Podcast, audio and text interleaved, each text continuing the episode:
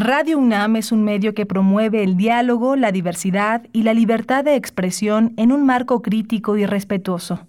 Los comentarios expresados a lo largo de su programación reflejan la opinión de quien los emite, mas no de la radiodifusora.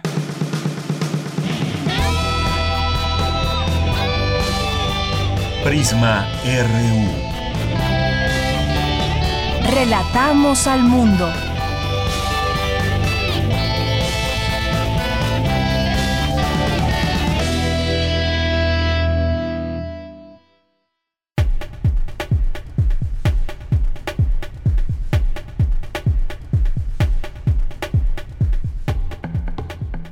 Muy buenas tardes, bienvenidos a Prisma RU en este día jueves 1 de abril del año 2021. Comenzamos el mes de abril con todos ustedes. Un gusto saludarles como todas las tardes aquí en este programa que se transmite en las frecuencias 860 de AM y 96.1 de FM. Les queremos recordar que este programa el día de hoy es grabado. Sin embargo, hemos preparado un programa muy especial para todos ustedes. Muchos están de asueto. Esperemos que estén en casa escuchándonos y que pues se sigan cuidando durante esta Semana Santa que se ha anunciado. Puede ser un detonante, esperemos que no lo sea así y que pues muchas personas que estén de vacaciones o que hayan decidido salir, que se cuiden lo más posible dado que pues hay una intermitencia y una posibilidad de que exista un rebrote o más contagios durante estos días de Semana Santa. Cuídense y saludo con mucho gusto a los compañeros allá en cabina en Radio UNAM, al equipo técnico, al equipo de producción. Aquí en los micrófonos les saluda Deyanira Morán. Desde aquí, relatamos al mundo. Relatamos al mundo. Relatamos al mundo.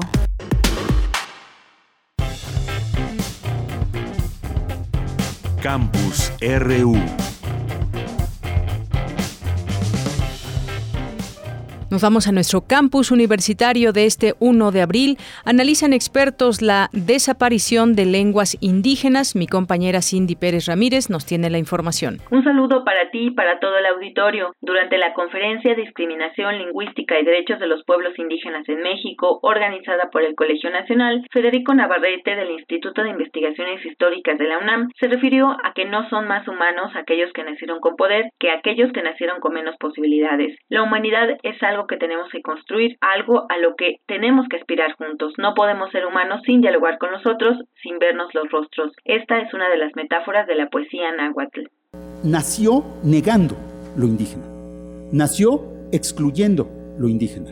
Nació pretendiendo que este país, que los mexicanos, debíamos dejar de ser indígenas. La leyenda del mestizaje, que era básicamente obligar a la población mexicana a que dejara abandonara sus identidades indígenas y se incorporara a una supuesta identidad superior, única, mejor, que era la identidad mestiza hispanoparlante, moderna, occidental. Todo eso es una negación de lo indígena.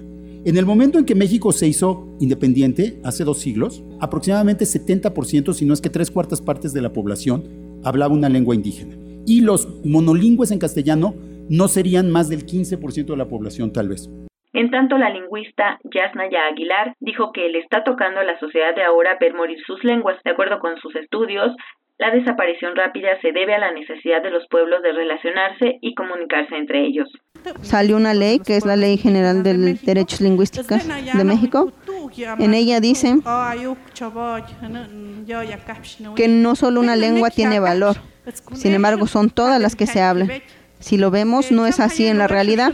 Hace 200 años, cuando inició el, eh, México, hace, ya pasaron 300 años, cuando vinieron los españoles, quedan pocos, 70 de cada 100 hablaban lenguas indígenas. Ahora, de 200 años después, quedamos solamente 40% de los que hablamos lenguas indígenas.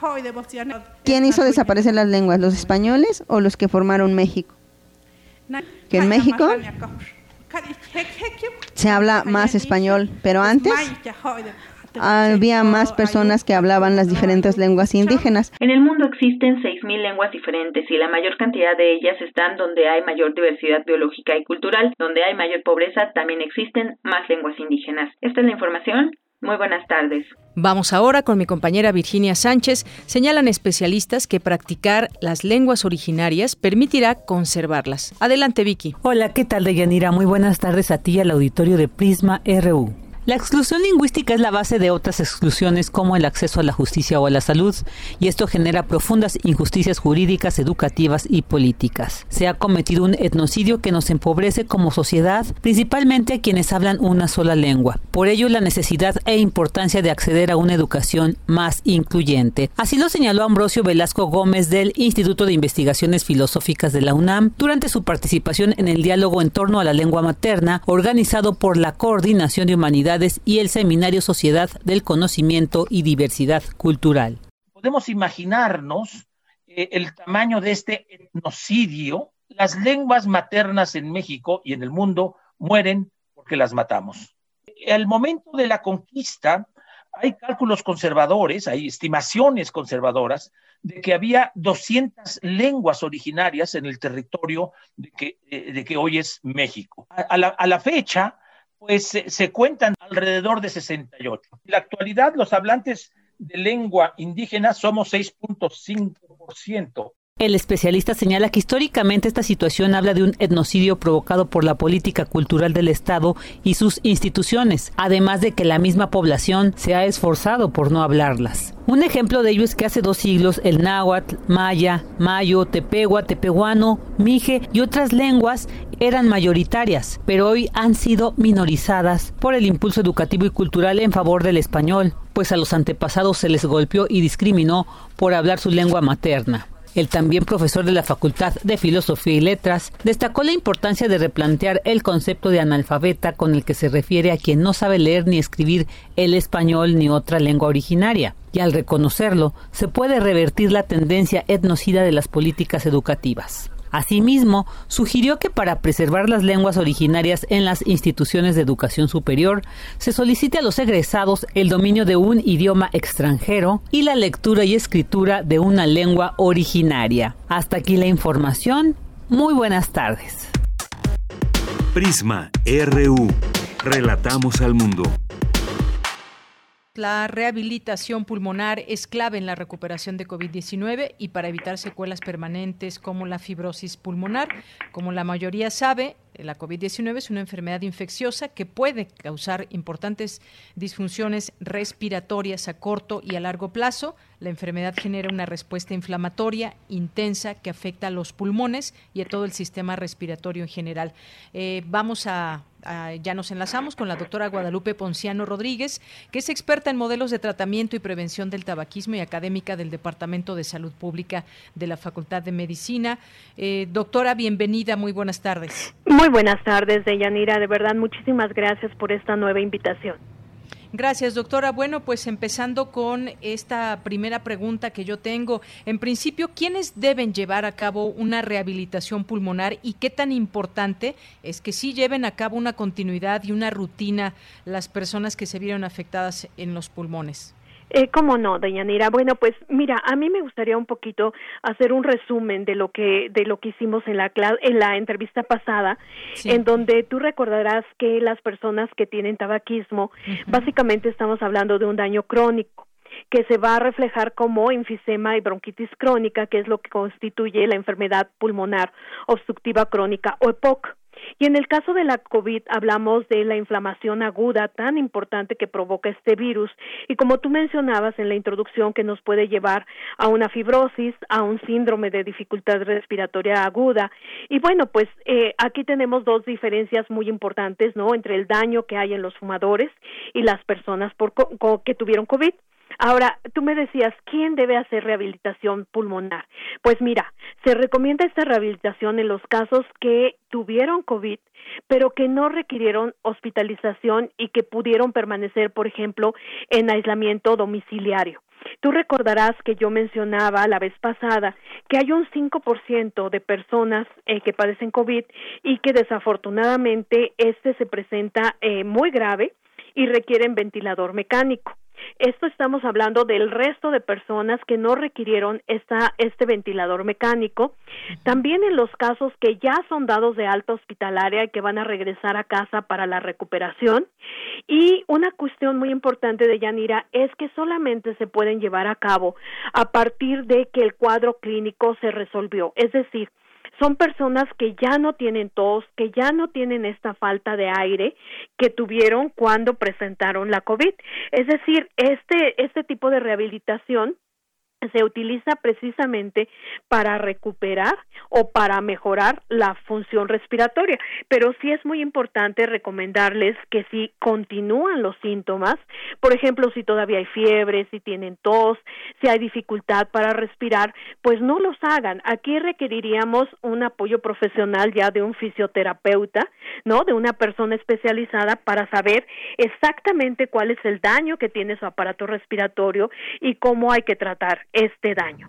Entonces, me preguntabas también qué tan importantes son, son vitales. Eh, de Yanira son vitales porque durante este episodio agudo tan importante de la COVID, en donde puede llegar a haber neumonía y puede llegar a haber un daño eh, pues muy severo a nivel del alveolo pulmonar, que tú recordarás que es una de las partes importantísimas del pulmón porque es donde se lleva a cabo el intercambio gaseoso pues eh, si, si la persona siente que después de haber presentado la COVID tiene dificultad respiratoria, si tiene todavía esta sensación de tos cuando, cuando hace una inhalación profunda, pues estos ejercicios de rehabilitación de Yanira le pueden ayudar a recuperar su antigua función pulmonar, es decir, como antes de que se, se presentara la enfermedad por el coronavirus. Así es, doctora. En este sentido, bueno, pues ya que están dados de alta, los pacientes pueden realizar estos ejercicios para no llevarnos eh, más tiempo y que la gente pueda tener eh, la posibilidad de escuchar algunos de estos consejos y tipos de ejercicio. Eh, ¿Qué le parece si empezamos con algunos ejercicios que usted nos pueda dar que las personas puedan hacer en casa? Claro que sí, Deyanira, cómo no. Mira, el más importante es el de respiración abdominal o diafragmática. Es este tipo de respiración en donde tú inhalas profundamente a través de la nariz y esto hace que tus pulmones se llenen de aire, pero no expandes la parte de los hombros, sino lo que tienes que expandir es la parte del abdomen por debajo del ombligo, la pancita que le llamamos, ¿no? Eh, esta respiración diafragmática se puede hacer, por ejemplo, acostados con las piernas semiflexionadas, puedes poner un cojincito, una almohada, o bien sentado en una silla. Llevas tus manos al abdomen para que puedas notar cómo aumenta esta pancita cuando inspiras el aire a través de la nariz y cómo disminuye la pancita al sacar el aire, es decir, al expirar. Eh, esto lo, lo puedes, eh, yo les decía la vez pasada, puedes imaginar que tu ombligo, cuando inspiras, se, eh, se va a separar de la columna vertebral, es decir, sale la pancita. Y cuando expiras, el ombligo vuelve a juntarse con la, la columna vertebral. Lo pueden realizar pues por la mañana o por la tarde y se recomienda que se hagan de 10 a 15 respiraciones de este tipo. También se pueden ayudar cuando lo hacen acostado sobre una superficie no tan blanda como una cama, puede ser, por ejemplo, una alfombra o puede ser un tapete. Puedes ayudarte de Yanira poniendo un, eh, un bultito de arroz o un bultito de frijol en la pancita para que sientas como tus músculos, cuando respiras, tus músculos abdominales levantan ese peso. Entonces, esta es una de las de los ejercicios más importantes que podemos hacer, pero también podemos hacer, por ejemplo, otro que es eh, inflar globos, así de sencillo. Pero no estos globos pequeños de Yanira, sino globos medianos que tú haces elásticos, ¿no? Al estirarlos. Y entonces tomas eh, aire eh, a través de la, de la nariz, haces respiración diafragmática y cuando vas a expirar, expiras el aire en el globo para inflarlo. De este lo puedes repetir también de 10 a 15 veces. Hay otro también muy sencillo que yo se los recomiendo, que es, por ejemplo, ejercicios de soplar de manera sostenida con ayuda de una botella. Aquí cualquier botella que tengas en tu casa, más o menos de aproximadamente un litro, le vas a colocar un popote un popote largo de estos que se hacen como, como, que, que, que se doblan, ese sería el ideal.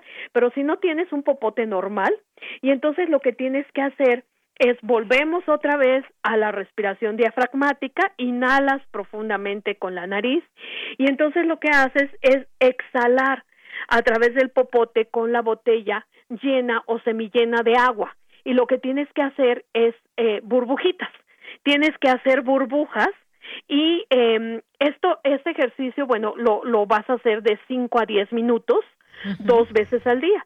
Este ejercicio es muy bueno porque ayuda a mover las secreciones que puedan estar en las partes profundas de las pulmones y esto tal vez les puede provocar un tos, un poquito de tos, no hay problema, porque eso es lo que queremos, que salgan todas esas secreciones que están profundamente en el aparato respiratorio y además todos tenemos una botella, ¿no? En casa. Sí, dime. Sí, digo que como las flemas, como expulsar eso que... como expulsar, exacto, pero esto te ayuda al burbujeo en la botella. Otra cosa es, por ejemplo, bajar y subir escaleras, esto es es muy importante, por ejemplo, cada vez que subes un escalón inhalas y cuando llegas al otro exhalas, inhalas, exhalas, así subiendo una escalerita. Eh, ese puedes también eh, leer en voz alta de Yanira, este es un muy buen ejercicio, tratando de exagerar cuando tomas aire y cuando exhalas. ¿sí? Eh, leyendo en voz alta que no pierdas el ritmo y cada vez que necesites tomar aire vas a exagerar esta inspiración a través de la nariz. Otro ejercicio que podemos hacer eh, muy sencillamente es, por ejemplo, sacar el aire lentamente con la boca abierta. Aquí tú puedes estar acostado o sentado, como tú quieras. Vas a inhalar por la nariz de manera normal, no exagerando. Y lo que vas a hacer es que vas a exhalar con la boca abierta de manera muy lenta hasta que sientas que ya vaciaste todo, todo, todo el aire de tus pulmones. Esto lo puedes realizar durante cinco minutos y si quieres lo puedes repetir también acostado. Este, eh, aquí se recomienda acostado de ladito unos eh, cinco o diez repeticiones y después del otro lado te acuestas y lo puedes realizar pues no sé dos veces al día en mañana y tarde. Entonces como verás bueno eh, Deyanira creo que estos son ejercicios muy sencillos que podemos realizar en casa no otro el, el último que les voy a decir que también es es muy bueno es respiración con los labios fruncidos este ejercicio lo que tienes que hacer es inspirar, pero muy despacito por la nariz. Tienes que aguantar el aire de dos a tres segundos, lo que tú aguantes sin forzarte, y luego después vas a soplar muy lentamente por la boca, como si quisieras decir uh con los labios así fruncidos. Uh. Y, y, bueno, este ejercicio ayuda también muchísimo porque eh, recordaremos que después de la COVID, que las personas tienen esta disnea, esta falta de aire, lo que tenemos que hacer es otra vez, por así decirlo, aprender ¿no? A, a respirar normalmente, a reducir la sensación de dificultad para respirar. Y bueno, creo que estos ejercicios con ritmo, hechos con ritmo, sin forzarse, sino hasta donde te da tu capacidad, no es, no es cuestión de que llegues a toser o a quedarte sin aire, no, hay que hacerlos hasta donde te da tu capacidad, pero pueden ser muy buenos. y lo más importante de Yanir es la constancia es la, constancia. Si los haces una vez en la semana, pues bueno, evidentemente pues no van a hacer nada, ¿verdad? Pero bueno, hacerlos diario, diario unos hacerlos diario de preferencia mañana y tarde, de Yanira. ¿Cinco minutos más o menos, doctora? Sí, cinco minutos más o menos. Puedes, de todos los ejercicios que les di, pueden ir eh, pues mezclando, ¿no? Tal vez eh, en la mañana inflo globos y burbuja en la botella, ¿no? Subo escaleras y tal vez en la tarde, bueno, hago respiración con labios fruncidos, leo en voz alta, este, no sé, tal vez eh, el ejercicio de respiración diafragmática con peso en mi abdomen, ¿no? Me consigo una bolsita de arroz, de frijoles y bueno, eso me va a ayudar mucho.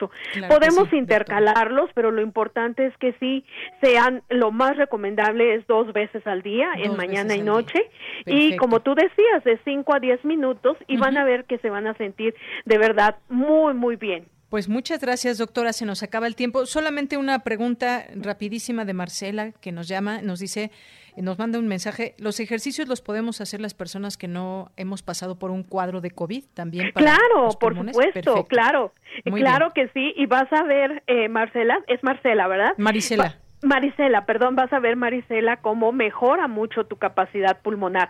A veces no nos damos cuenta, pero eh, nuestra capacidad pulmonar, bueno, es, es parte de la edad, eh, es parte de, de cada vez que nos hacemos más grandes en años, vamos perdiendo cierta capacidad. Y bueno, pues eh, claro que lo podemos hacer aunque no hayamos tenido COVID. Y vas a ver que te vas a sentir muy bien. Bueno, pues doctora, muchas gracias eh, por respondernos a esta llamada. Sabemos que está pasando por un momento delicado y le mandamos un gran abrazo desde aquí. Muchas gracias, Deyanira, de verdad, y ya saben que estoy a sus órdenes. Y bueno, acuérdate que no me puedo despedir sin decirles que, porque ahora no lo dije antes, que es el momento ideal de verdad para dejar de fumar también, que es uno de los factores de riesgo más importantes para perder capacidad pulmonar. Así que muchas gracias, Deyanira, de verdad. Gracias a usted. Hasta luego, doctora.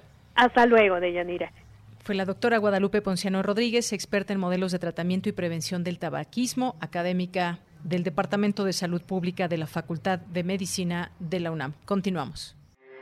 Porque tu opinión es importante, síguenos en nuestras redes sociales, en Facebook como Prisma RU y en Twitter como arroba PrismaRU. Relatamos al mundo. Relatamos al mundo. Y ya está aquí con nosotros vía telefónica el escritor Jaime Mesa. ¿Cómo estás, Jaime? Muy buenas tardes, bienvenido. Hola, muy buenas tardes. Pues muchas gracias por la invitación virtual, como han sido, pero pero pero se sienten con la misma calidez. Gracias. Claro que sí, estas invitaciones ahora y estas conversaciones virtuales y a la distancia, pero que pues sin duda son importantísimas en estos tiempos. No hay que dejar de dialogar, de compartir y de compartirnos ahora, en este caso, tu libro Resurrección de eh, Hotel de las Letras, de Editorial Océano. Pues me gustaría, Jaime, que empecemos con este, con este libro. Un diagnóstico eh, que puede ser de pronto pues un diagnóstico de algunos sitios de este país o de lo que está pasando en el tema de la violencia. Muchas veces un pues eh, en muchos lugares eh, sitios gobernados por muchos que solo conocen pues el, el rencor, que se alían a los personajes que mantienen a este país en muchos sitios en constante violencia. Cuéntame un poco de este libro, cómo nace esta idea. Bueno, creo que hay mucha inspiración de, violencia si miramos alrededor.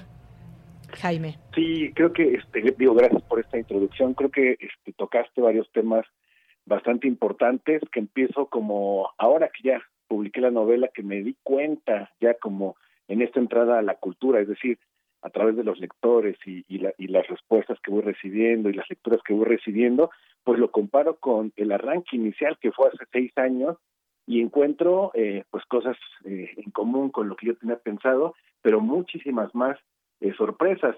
Primero, bueno, sí, sí trato de hacer un diagnóstico en la medida en que una un asunto tan subjetivo como una novela trata de hacerlo. Es, tú lo dijiste bien, es un diagnóstico de lo que yo percibo y de cómo trato de sujetarme a esta realidad que sí nos empapa a todos, pero de maneras distintas. Eh, es muy curioso cómo hace seis años eh, yo empecé con una, con una historia muy sencilla, que era de, bueno, muy sencilla dramáticamente hablando, pero existencialmente durísima. Un padre comete un crimen, tiene que irse a Estados Unidos huyendo, eh, lo encarcelan y eh, su hijo está recién nacido y vuelve 16 años después a conocer a su hijo y a presentarse y establecer una relación de padre-hijo. E Esa era resurrección hace muchísimo tiempo. Empecé a trabajarlo y dos asuntos que yo no tenía pensados como en la agenda se fueron involucrando necesariamente y orgánicamente. Uno era la manera en que reconocemos la invasión de la violencia en nuestras vidas normales, comunes, cómo lo hacemos como un asunto normal que tenemos que ir sobreviviendo y cómo nos contamos historias y distintas capas de la, de la realidad, es decir, versiones para sobrevivir a esta realidad que si la vemos de frente, eh, pues es brutal y nos mata. Entonces todo eso se fue colando, colando, colando. Por eso la novela es una suerte de novela coral en la que no hay una verdad reconocida, no hay un México reconocido, no hay ni siquiera un trabajo reconocido. Los Mier, que son como la familia base de esta novela, no son precisamente o narcotraficantes o, tratantes de, de, piratería o algo así, son los malos, son una parte como oscura. Eh, por otra parte, yo estaba enfrentándome a mi, a mi paternidad, eh, había dejado la oficina, entonces me había hecho, me estaba haciendo cargo de mi hijo pues todo el tiempo porque mi esposa fue a la, a la oficina y yo, yo me quedé como en la casa a trabajar de freelance y entonces ese reconocimiento de las nuevas paternidades que involucran cariños, ternura, más cercanía, alejadas del estereotipo pues de los padres de mi generación, donde el oh, este pues te quiero mi hijo era como lo más eh, la, máxima muestra de cariño, aunque sí nos querían, pero las representaciones sociales de la masculinidad no permitían como este cariño amplio que ahora los, los padres de mi generación y de otras tantas que tenemos con los hijos. Entonces, esos dos grandes temas se fueron colando día a día a día hasta que después de un año yo tenía un, manuscrito de 600 o 500 páginas que me vi rebasado, tuve que ir trabajando, trabajando, trabajando hasta quedó esta hasta que quedó esta síntesis de la gran violencia, pero también de la gran ternura que vivimos en México en 200 páginas contadas, ¿no? Esa básicamente es como la biografía de esta novela brutal, eh, ajena un poco a mis temas. Yo trabajaba temas que tienen que ver más con el poder, con, con convertirse en escritor, con ser joven y ser exitoso, con el dinero, con el sexo, con el deseo. Y esto, como es la realidad en México, pues llegó como un fantasma para instalarse en mi vida, ¿no? Así es, brutal como dices, esta, esta violencia de la que pues tenemos noticia todos los días. Y bueno, en Resurrección pasan también eh, justamente estas generaciones que nos hablas, eh, los personajes principales eh, que tenemos aquí expuestos en tu, en tu libro, Servando, Ariel, Dante, que es justamente quien llega a, San Juan Betulia, que así se llama este, este pueblo, y, esas generaciones que encarnan esa violencia, ese odio, que, que, dejan en el camino justamente las, las generaciones. En otro tiempo, su tiempo, porque estamos hablando de estas generaciones, pero cómo van también enlazándose, enganchándose en esta espiral de, violencia. Nos preguntamos de pronto quiénes son los nuevos sicarios, quiénes son aquellos que siguen esta, esta cadena de violencia, el camino del hacer daño. ¿Cómo se rompe esa cadena o, o no se rompe y se hace más fuerte? Nos dejas ahí un poco pensando también con los personajes y el hilo de la historia, si esta cadena se puede romper. Sí, hay, hay como dos maneras de mirar este, este aire cíclico del que hablas. Primero creo que este aire cíclico, este, este asunto que traemos en los genes desde los pueblos originarios de la violencia, ¿no? Es decir, eh, somos necesariamente violentos por algo que ocurrió y entonces desde las guerras floridas, donde salían a cazar eh, al contrincante y se lo comían y le comían el corazón como, una manera de admirar al guerrero, de apropiarse del guerrero, pero también de eliminar al contrincante, ¿no? Esto de alguna forma, si uno analiza como la historia de las guerras y violencias, por violencia, por violencia, por, por bueno, distintos asuntos también sí políticos, pero como en esta hazaña ha estado siempre con nosotros, ¿no? Eh, y fue una manera como de enfrentar ese ciclo que no tengo ni siquiera idea si se puede romper, pero creo que si lo identificamos, lo asumimos, sí se puede llegar a recomponer de alguna forma, es decir, eh, aceptar esa violencia que ocurrió por algo, ya los sociólogos y los antropólogos eh, tendrán como una suerte de respuesta, y aceptarla y, mirarla de frente creo que es una forma de reconocimiento para, eh, no sé si cambiar, no sé si eliminarla, pero sí cambiarla. Y por la otra parte que de la que habla la novela es algo relativamente nuevo, que es el establecimiento pues del crimen organizado, ¿no? Es decir, el crimen eh, organizado como un Estado y como, como aliado de alguna forma al sistema, que esto es mm, más o menos nuevo en, en, relación a todo lo otro que estaba contando, pero que también, y este creo que sí tiene una solución, y la solución, aunque es, no sé si utópica, es una solución comunitaria, es decir, los, los, los respiros o alivios que ha tenido México ante eh, la ausencia de, de un de, de, algo cuidador, de un sistema que nos cuide desde un resfriado hasta una jubilación, han sido como respuestas comunitarias. Eh, no es en balde el, el, asunto de las, de las este, autodefensas, que es una representación ya muy límite de lo que puede hacer como una comunidad cuando nos cuidamos, cuando compramos en la tienda del, del, de la esquina. Tú lo decías en la entrevista anterior, eh, hay un asunto de volver como las raíces que se ve mucho como cuando hay un sismo, cuando hay un, hay un evento catastrófico y la comunidad, los asuntos pequeños vamos estrechando eh, lugares. Lo que quizá te convendría para el siguiente paso es que todas las pequeñas comunidades que somos en este país, en los muchos Méxicos que hay, pues establezcamos nexos.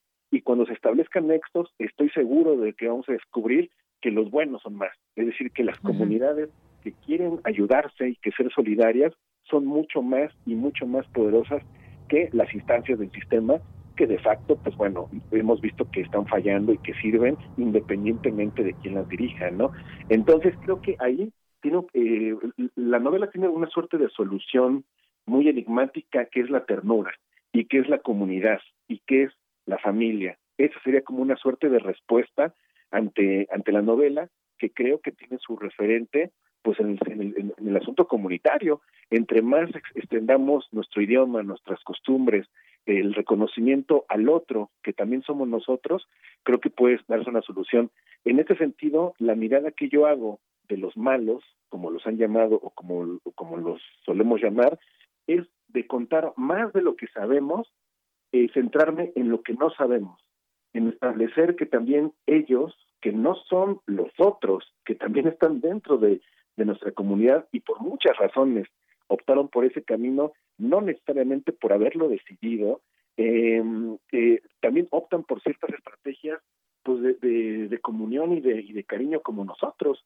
Entonces, en ese sentido, al dotarlos de un rostro, al dotarlos de una familia y de ciertos cariños, independientemente de lo que de lo que hagan, es también otra suerte de reconocimiento. El otro, el malo, también jugó en algún momento en nuestro equipo, pero el sistema puede ser, lo obligó para tomar otras decisiones, ¿no? Entonces también, eh, también con eso juega la novela. Así es. Eh, Jaime, pues sí, hablar de, de, estas situaciones de violencia, cómo, desde qué punto de vista y cómo eh, ligarnos a este tema de, ternura también del que hablas. Fíjate, en un momento más vamos a tener una entrevista sobre las autodefensas en Michoacán, que ahora con esta noticia de que son mujeres las que están conformando estas autodefensas y me viene muy bien porque eh, hablar de esto porque pues tierra caliente, de pronto ya cuando escuchamos este, este sitio ya nos viene a la mente violencia, no nos viene a la mente otra cosa de cómo es ese lugar, sino al tema de la violencia. ¿Y, y qué pasa con los elementos que participan de todo esto? ¿Qué declaraciones hace, por ejemplo, la autoridad en ese estado con respecto a lo que está pasando y cómo desenmarañar todo este asunto que nace pues desde, desde el odio, cómo se hace una violencia tan extrema que hemos visto eh, eh, en México, por ejemplo. Em, también pues hay un personaje que, que, sin duda es muy importante en tu novela, que es la ñaña y que justamente pues lleva eh, revelando también ciertos recuerdos a Dante, que es el que llega a este sitio de San Juan Betulia, y pues por ahí también nos llevas de la mano a ir comprendiendo estos momentos que este personaje desconocía, pero que va, digamos, como adoptando a lo largo, a lo largo de esta historia. Sí, y, además hago una, una acotación con el comentario anterior que habías dicho de la, de, la entrevista que viene a continuación. En la novela hay un momento en que llegan a Tierra Caliente, pero a una Tierra Caliente, y está una autodefensa retirado. Y una de las cosas que le perturba mucho a Dante, al, que llega desde el exilio, es por qué no está armado, ¿no? Y le dice, oye, pero es que tú te peleaste con todos y eres el tipo más sereno y más, más este, pasible y no temes y él responde que no, es decir, que hizo su chamba y no tiene armas, ¿no? Entonces, esa figura de, una autodefensa que ha logrado algo, no sé, y que no tiene armas, me perturbó mucho cuando alguna vez conocí algo así y lo puse en la novela, ¿no? Pero bueno, eh, este, hablando de la ñaña, la ñaña creo que es la representación del, del Virgilio de Dante, de la Divina Comedia, eh, a, a, lo mexicano relacionado con mi identidad. La ñaña es este esta mm, es mi abuelita, pero sobre todo es la voz eh, de la familia con la que nos cuentan las historias de nuestra familia y del mundo, ¿no? Es la recomposición inicial de cuando eres niño y tu abuelita, tu papá, tu mamá, tus primos. Eh, yo soy de la, bueno, mi familia es de la Costa Chica de Oaxaca, entonces yo estuve muy cercano con estas recomposiciones de la realidad, en que una ñaña o una figura, un espíritu, te dice lo que es y lo que es la narrativa de la familia, porque lo que yo eh, escuché de niño cómo había cosas fantásticas y mágicas que en la ciudad nadie me hubiera creído, pero que en Oaxaca, en, la Costa Chica, pues era, era la normal, es la manera en que también vamos reconstruyendo la, realidad. Entonces, yo me encontré con la ñaña cuando había cosas que no podía narrar desde mi autor o desde mi narrador, eh, pues realista y, y urbano, y entonces la ñaña llegó con una naturalidad a imponer narraciones, exageraciones, lo que es, a pesar incluso de la realidad. Entonces yo empecé a escucharlo y empecé a recuperar toda esta tradición identitaria que yo, que yo tengo en la familia y bueno, muchísima gente en México y entonces le hice caso. A la niña es, el único personaje que le hice caso completamente, que eh, curiosamente es el único que no tiene un destino. Ella elige, e, ella elige lo que quiera. Todos los demás son, son eh, tienen un destino como los héroes trágicos, en que ya saben que van a ir al abismo, y ella es la única que tiene libre albedrío creo que este libre albedrío para hacer lo que quiera, pero también vigilar como el camino de todos los demás, pues se los dio como este asunto eh, de, lo más íntimo que tiene, del, del, tesoro y el corazón que tienen todas nuestras familias, ¿no? De ese secreto que nos une y que nos hace familia, además de la sangre, ¿no? Yo estoy muy contento con la ñaña, que fue una sorpresa de la novela, no era una revelación, porque es como eh, un guiño a todo lo que realmente soy y que me construyó como escritor, es decir, un contador de historia, de historia, iba a decir historias, de historias de la representación que vivo, ¿no? Entonces sí, la ñaña está presente. Muy bien. Bueno, pues sí, quería, quería que nos hablaras un poco de ese personaje justamente que encontramos en la novela. Pues Resurrección, este es eh, tu libro, Jaime Mesa, que recomendamos desde este espacio, una historia entretenida que con los personajes nos llevas a esas entrañas de acciones, de caminos, de explicaciones, de eh, violencia y que, pues como decía yo, es entretenida, se nos va rapidísimo esta lectura. Personajes también como el Cuernos, también que pueden encontrar aquí, un, un personaje también importante en la novela. Pues muchas gracias, Jaime, muchas gracias por compartir con nosotros esta, esta charla acerca de tu libro. Y yo decía al inicio, pues de esta desafortunada inspiración que todos los días tenemos en México con más y más casos de violencia, pero que nos queda, ya, ya que decías esto de hablar de buenos y malos, que, que nos lleva a pensar, bueno, en algún momento se tendrá que romper esta cadena, lo queremos, lo deseamos, pero también hay que abonar dentro de esta, de esta cadena, cadena violenta que hay en nuestro país. Estoy seguro de, tus palabras. Y sí, yo qué más hubiera deseado no tener que escribir esta novela, ¿no? Escribir otra novela, pero fue lo que es y yo creo que recomponer ciertas cosas en esta radiografía nacional, pues bueno, nos puede servir. Pero bueno, al contrario, agradezco tu invitación, tus palabras y pues un saludo a, a ti y a todos los radioescuchas. Pues muchas gracias a ti, Jaime Mesa, te mandamos un abrazo. Abrazote de vuelta. Muchas gracias. Hasta luego. Muy buenas tardes. Pues fue Jaime Mesa, escritor, este libro Resurrección de Editorial Océano.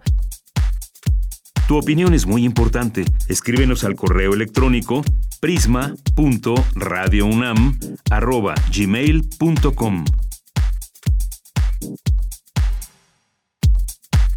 Prisma RU. Relatamos al mundo. Y es momento de platicar con Margot Glantz, como les habíamos dicho al inicio de esta emisión de Prisma RU de Radio UNAM. Margot Glantz, que es escritora, ensayista y traductora, ha escrito más de 25 libros de ensayo y narrativa, es doctora en letras por la Sorbona y pues ya está en la línea telefónica. Margot Glantz, ¿cómo está usted? Bienvenida, buenas tardes. Buenas tardes, muchas gracias por entrevistarme. Soy universitaria 100%, maestra de la Facultad de Filosofía y Letras, profesora emérita desde 1958, enseño en la universidad. Es importante, perdón. Claro, claro que sí, claro que sí, Margot Glantz. Pues eh, universitaria 100% y el día de hoy queremos con usted conversar sobre este libro eh, cuerpo contra Cuerpo, que son que reúne varios de sus ensayos y hay una edición y un prólogo de Ana Negri quien se dedicó justamente a hacer posible esta e, este este libro retomando los distintos ensayos. Yo le preguntaría a Margo eh, que nos cuente de esta compilación donde el tema central es el es el cuerpo, las partes del cuerpo, los ojos, los pies, las manos, que dentro de la literatura pueden tomar un camino poético o un camino de dar vida al cuerpo o de cómo nos ven los otros, cómo vemos al otro, los Bueno, primero que nada quiero agradecer eh, de una manera muy especial a la editorial Sexto Piso por haber eh, lanzado este libro en épocas tan nefastas para la edición, puesto que las librerías están cerradas, puesto que este estamos eh, recluidos, etcétera, etcétera. También a Diego Rabasa, el editor principal, y a Ana Negri, que ha hecho un trabajo finísimo, muy, muy interesante, que me ha revelado a mí misma muchas de las facetas que mis ensayos tienen al haberlas compilado de manera completamente diferente a como se compilan en general en cualquier antología. Pues muchas gracias, muchas gracias a Radio UNAM por esta entrevista además. Bueno, eh, el cuerpo me ha interesado siempre, desde muy jovencita, desde muy jovencita lo he estado examinando en lecturas, más tarde en, estudiando en la, en la Facultad de Filosofía y Letras en la UNAM, luego en la Sorbona, luego enseñando en la Facultad de Filosofía y Letras, en la Preparatoria Nacional, en la en Coapa, en, en la 4, en la 1, etcétera, etcétera.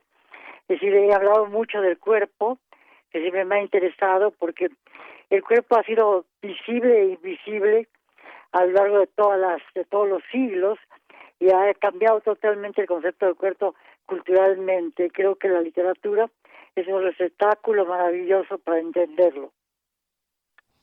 Así es, Marco. Y, uno se pregunta eh, cuando empieza a, a a leer esta, estas lecturas, ¿qué, ¿qué, del cuerpo? Y vemos algunas, eh, eh, algunas referencias. Si nos encontramos, por ejemplo, el cuerpo de la Malinche, encontramos también referencias a, de Santa, la prostituta protagonista de la novela eh, de este mismo nombre, de Federico Gamboa.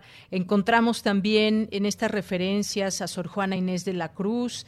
En fin, nos, hablas de nos habla de usted de los personajes y de sus entornos, de los significados.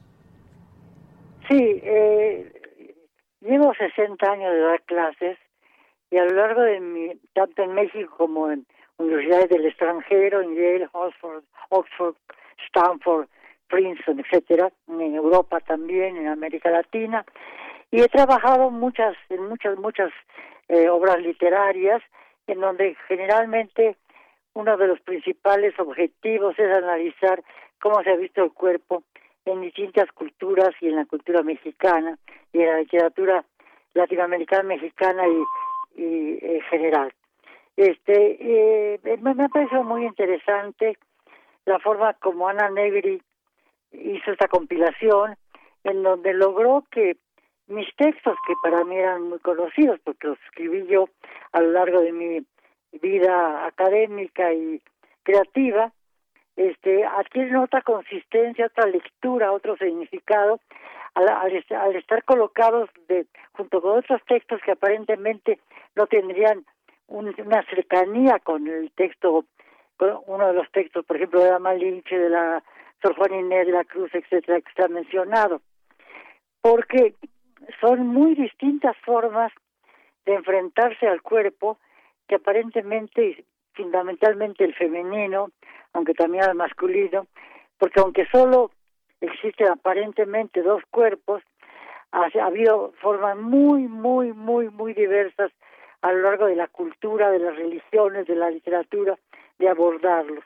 Entonces yo examino algunos cuantos y al leer lo que Ana Negri hizo, me hace reflexionar de nuevo sobre lo que ya había reflexionado muchas veces, porque me produce otra otro acercamiento, otra forma de ver las cosas que yo misma había visto hace tiempo. Claro, y dentro de este tema de, del cuerpo, pues eh, está también la literatura amorosa, el, el corazón, el corazón también, que es otra parte del cuerpo.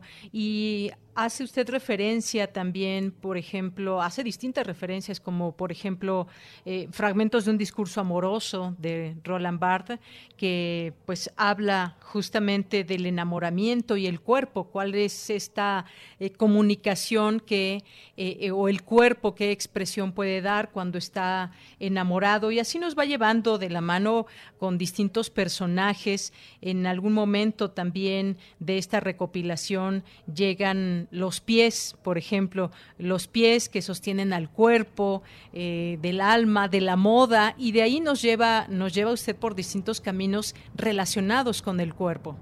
Sí, hay por ejemplo como una especie de imposibilidad de relacionar eh, lo que Bataille dice en documentos sobre el dedo gordo del pie y cómo eso se une a una reflexión que hice sobre un novelista mexicano costumbrista del siglo XIX eh, José Tomás de Cuellar, en donde habla de los pies de las mexicanas ataviados con botas de muy diferente característica o con guaraches, que definen muy claramente lo que son, eh, lo que es la mirada erótica sobre el cuerpo y al mismo tiempo eh, la mirada ideológica, sociológica sobre el cuerpo que nos enseña muchas cosas eh, que aparentemente no tendrían ninguna relación, ¿no? Eh, yo trabajo, como usted dice, el corazón, por ejemplo, el corazón es una cosa fundamental para todos nosotros, pero sin embargo, pocas veces reflexionamos sobre el corazón o sobre los órganos que llevamos dentro, el hígado, el corazón, o sobre eh, órganos muy obvios como los dientes, a los que me he referido de manera muy explícita y muy larga, muy cuidadosa, en libros como eh, Por Reverida, que al mismo tiempo un libro de creación y de ensayo. Entonces, como en, en este libro que organizó Ana Negri pueden encontrarse relaciones inéditas entre muy diversas eh, concepciones eh, ideológicas, culturales, religiosas del cuerpo humano y mucho sobre todo del cuerpo femenino. Claro, porque muchas partes de nuestro cuerpo, de nuestro cuerpo están expuestas, pero otras, otras no, como el corazón, justamente. Y luego también vienen los ojos y las referencias a, esta parte del cuerpo. Y nos habla, Margo, de los ojos de Juan Rulfo, por ejemplo, de sus personajes que oyen voces, murmullos, rumores, pero también ven. Y esas miradas fotográficas a las que nos, nos lleva usted eh, en el texto de Juan Rulfo, por ejemplo. Bueno, Juan Rulfo fue un grandísimo fotógrafo. Hay varios libros de fotografías. Tenía una mirada muy particular, muy inteligente, muy plástica, muy creativa. Y eso se ve también en la mirada que él tiene frente a la mirada de sus personajes. Si los ojos de la madre de Pedro de, de Juan Preciado, por ejemplo, o la mirada con que eh, Pedro Páramo mira a Susana San Juan, o la mirada con que el pueblo de, de Comala mira al propio Pedro Páramo. Digo, es muy impresionante cómo podemos apreciar a través de esta mirada fotográfica, eh, eh, plástica, cómo se traslada a la mirada escrituraria, poética, metafórica. Eh, me pareció muy interesante hacer esa reflexión y esa conexión. Bien, y es que déjenme decirle que, decirles que este libro que consta de 688 páginas, pues justamente nos va llevando por esos ensayos que a lo largo de, su vida Margot Glantz ha escrito. Y en estos textos también eh, pues están las manos, las manos hablan y eh, pues Onetti presente también la unidad del cuerpo que lo hace una máquina perfecta. ¿Y, y qué de nuestras manos? ¿Cómo pueden hablar nuestras manos? Las que entrelazan, las que nos hacen sentir, Margo, que las que nos acarician, las que nos muestran con un ademán una que puede ser una simple despedida o que puede ser una despedida muy profunda, dependiendo el contexto. Por esos lugares, por esos espacios es por donde nos lleva, nos lleva Margo, Margo Glantz. Nos, nos lleva también a hacer referencia a Nelly Campobello, por ejemplo, también en otro momento de estos, de estos ensayos. Eh, decía yo de los pies, los pies sobre la literatura mexicana también nos, nos lleva eh, también a este acercamiento a Frida Kahlo y algunos otros personajes hasta voy hasta apenas hasta la mitad de estos de estos ensayos Marco pero son algunas de las referencias que podemos traer en, en este momento también del libro. Muchas gracias usted heroica. Y como son heroicos los editores editaron un libro de 688 páginas que es una especie de ladrillo pero que es muy interesante a mi modo de ver eh, me, me halaga mucho sus comentarios. Bueno, las manos, volveré a las manos, por ejemplo. Yo trabajo así como fragmento mucho mi escritura, fragmento el cuerpo, porque hay que investigar cómo cada parte del cuerpo tiene sus relaciones con la vida y con el, con el propio cuerpo. Yo hablo, hablo, por ejemplo, de las manos de eh, Sor Juana de la Cruz, que me parece maravilloso, porque siendo una monja y está casi totalmente cubierta por ropajes y, el pelo también cubierto oculto por los velos que la, la clausura la obligaba a llevar. Las manos destacan en sus retratos, son unas manos verdaderamente maravillosas, la, la, forma como toma la pluma es elegante y la forma como están pintadas sus manos muestran unas manos de una gran sensualidad, muy finas, muy elegantes, llenas de hoyuelos, decir, que, que, eh, descubren algo que el, el velo y el traje de monja oculta, que es la sensualidad presente en Sor Juana y esa sensualidad que le permitió hacer romances tan impresionantes y tan maravillosos como el dedicado a la condesa de Paredes. En Lámina sirve ese romance Lámina sirve el cielo tu retrato en donde ella escribe eh, describe más bien dicho con metáforas maravillosas, extraordinarias, el cuerpo de la marquesa de, de la laguna, parte por parte sus ojos, sus cejas, sus manos, sus dedos, sus pies, hasta su sexo, su cintura. Es interesantísimo todo eso y yo he trabajado pues muy especialmente una parte del cuerpo de Sor Juana porque además muchos eh, personajes contemporáneos a ella que hablaban de ella se referían con admiración y con un cuidado muy particular a sus hermosas manos. Las curiosas manos de una monja jerónima, dice uno de sus eh, seguidores. Así es, Margo.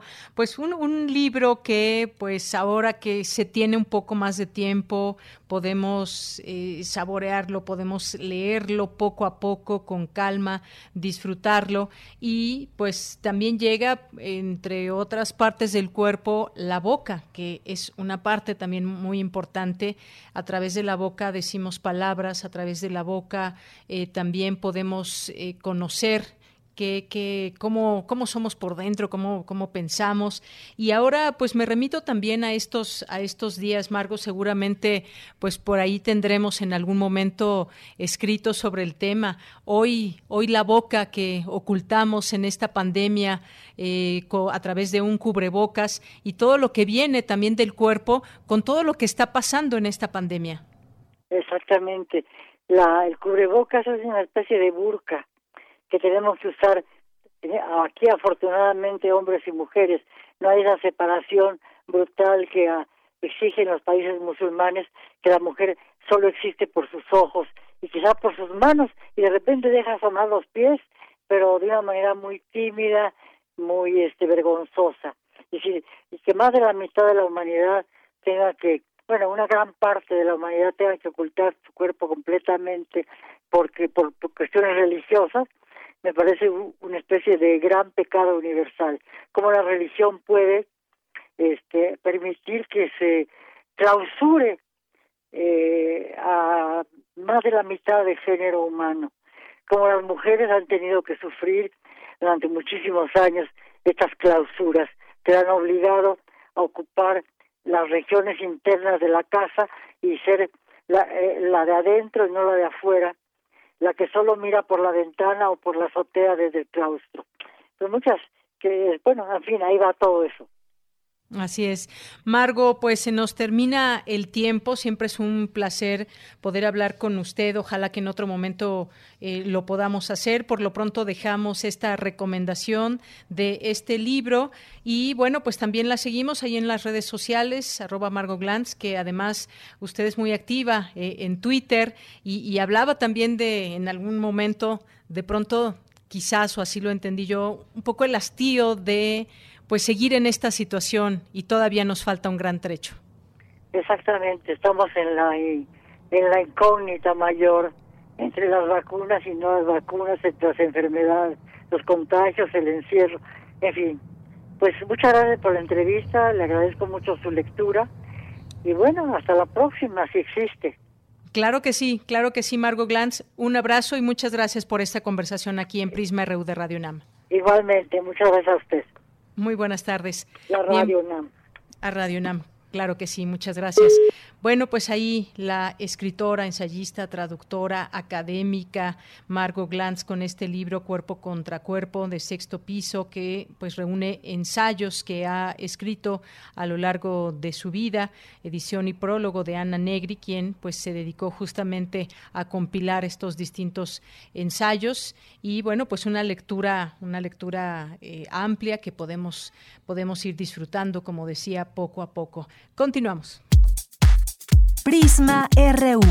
Relatamos al mundo.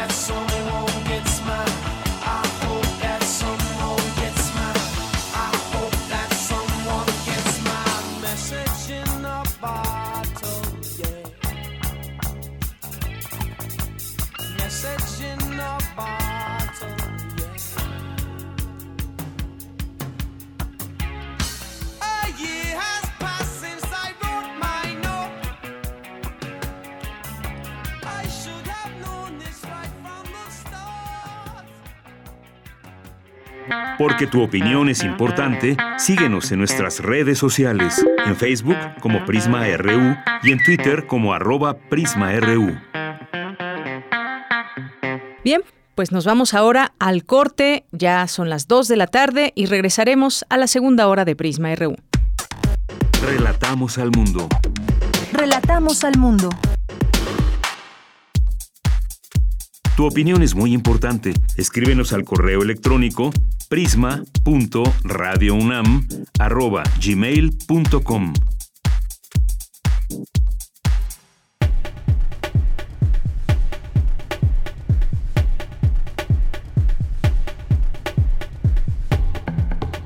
Gracias por continuar con nosotros en sintonía de Prisma RU y gracias por continuar también con nosotros a través de redes sociales en estas frecuencias. Nuestras redes sociales recuerden arroba Prisma RU en Twitter y Prisma RU en Facebook. Nos vamos con Dulce García, explica experta de la UNAM el papel de las mitocondrias en algunos trastornos psiquiátricos. Adelante, Dulce. Deyanira, muy buenas tardes a ti al auditorio de Prisma RU. Las mitocondrias son fundamentales para el funcionamiento normal de la pues son las encargadas de suministrarles la mayor parte de la energía necesaria para su actividad. Las células del cuerpo que consumen una mayor parte de energía son las del cerebro, ya que este es el órgano que se encarga de hacer funcionar a todos los demás, pero no conforme con ese arduo trabajo, también es el receptor de todas nuestras emociones. Es así que si alguno de los circuitos cerebrales tiene un funcionamiento fuera de lo normal, el mismo cerebro entiende que algo no está bien, pero no puede hacer nada es el caso de la depresión, por ejemplo. Así lo señaló la doctora Herminia Pasantes, investigadora emérita de la UNAM, durante la charla Trastornos neuropsiquiátricos, el papel de las mitocondrias, en donde destacó además que la depresión afecta en gran medida a los jóvenes y a los niños, sobre todo en el contexto de la actual pandemia. Sobre todo en estos tiempos en donde el, futuro y la situación del desarrollo de vida de los jóvenes no se ve muy claro.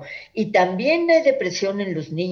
Es importante que cuando esto no se puede resolver, que se ve que es algo que la persona no va a poder resolver por sí misma, no basta con que le digan, eh, anímate, su corteza prefrontal les dice que tienen que salir de esa situación, pero es imposible. Entonces hay que ir al médico, hay que ir al psiquiatra y el psiquiatra quiero mandarles el mensaje de que es un médico como cualquier otro como un gastroenterólogo o como un cardiólogo. Actualmente 2.5 millones de jóvenes en México padecen depresión. En ese sentido, la doctora Herminia Pasantes resaltó que debe reconocerse que trastornos como la depresión son orgánicos, por lo cual no se pueden curar con la voluntad. Explicó entonces que las mitocondrias están relacionadas íntimamente con los neurotransmisores y esto a su vez con nuestras emociones, todo lo cual tiene su origen en lo que consumimos y en nuestras actividades, ante lo cual destacó por ejemplo ejemplo, procesos que a veces suplantan al natural de consumo de alimentos y de actividades, como lo es el consumir una droga. Vamos a escuchar sus palabras. Eh, les presento el caso del éxtasis. El éxtasis es una droga interesante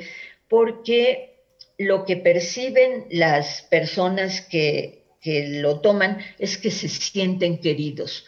Es muy impresionante que el tomar una pastilla haga que yo me sienta querido por los demás. Y vean ustedes, todo eso es porque la molécula del éxtasis va a suplantar a los neurotransmisores en ese lugar, a la dopamina, a la serotonina, porque tiene una parte de su estructura que es como la llave, es idéntica y entonces suplanta a los neurotransmisores, bloquea a los transportadores y entonces ya el neurotransmisor que está generando la emoción, ya sea la dopamina, la serotonina y más frecuentemente las dos, están eh, eh, más tiempo y en mayor cantidad en la comunicación entre las neuronas. De Yanira Auditorio de Prisma RU, Herminia Pasantes insistió en que acudir al psicólogo o al psiquiatra debe ser visto como acudir a cualquier médico de alguna otra especialidad. Este es el reporte. Muy buenas tardes. Vamos ahora con mi compañera Cristina Godínez. Científicos de la UNAM desarrollan deshidratador geotérmico de alimentos. Adelante, Cristina. Deyanira, buenas tardes.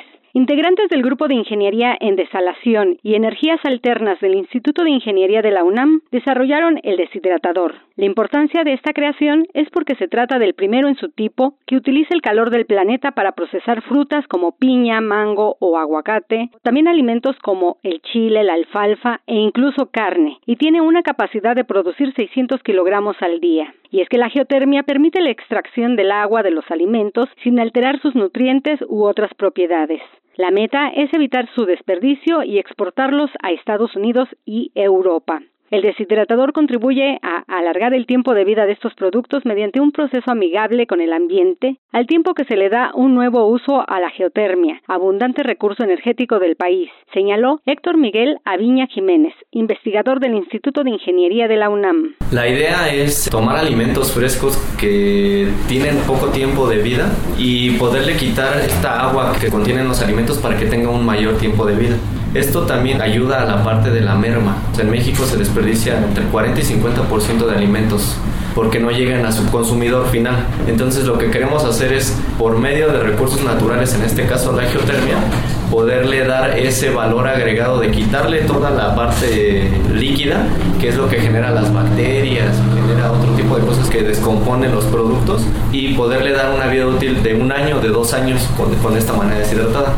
Aviña Jiménez expuso que en nuestro país se desperdicia alrededor del 40% de los alimentos, 20.4 millones de toneladas anuales según cifras del reporte de pérdidas y desperdicios de alimentos en México elaborado por el Banco Mundial. Una de las causas es que no hay capacidad suficiente para almacenar los productos ni para transformar, por ejemplo, una excesiva cosecha de fruta en jugos, mermeladas o productos deshidratados.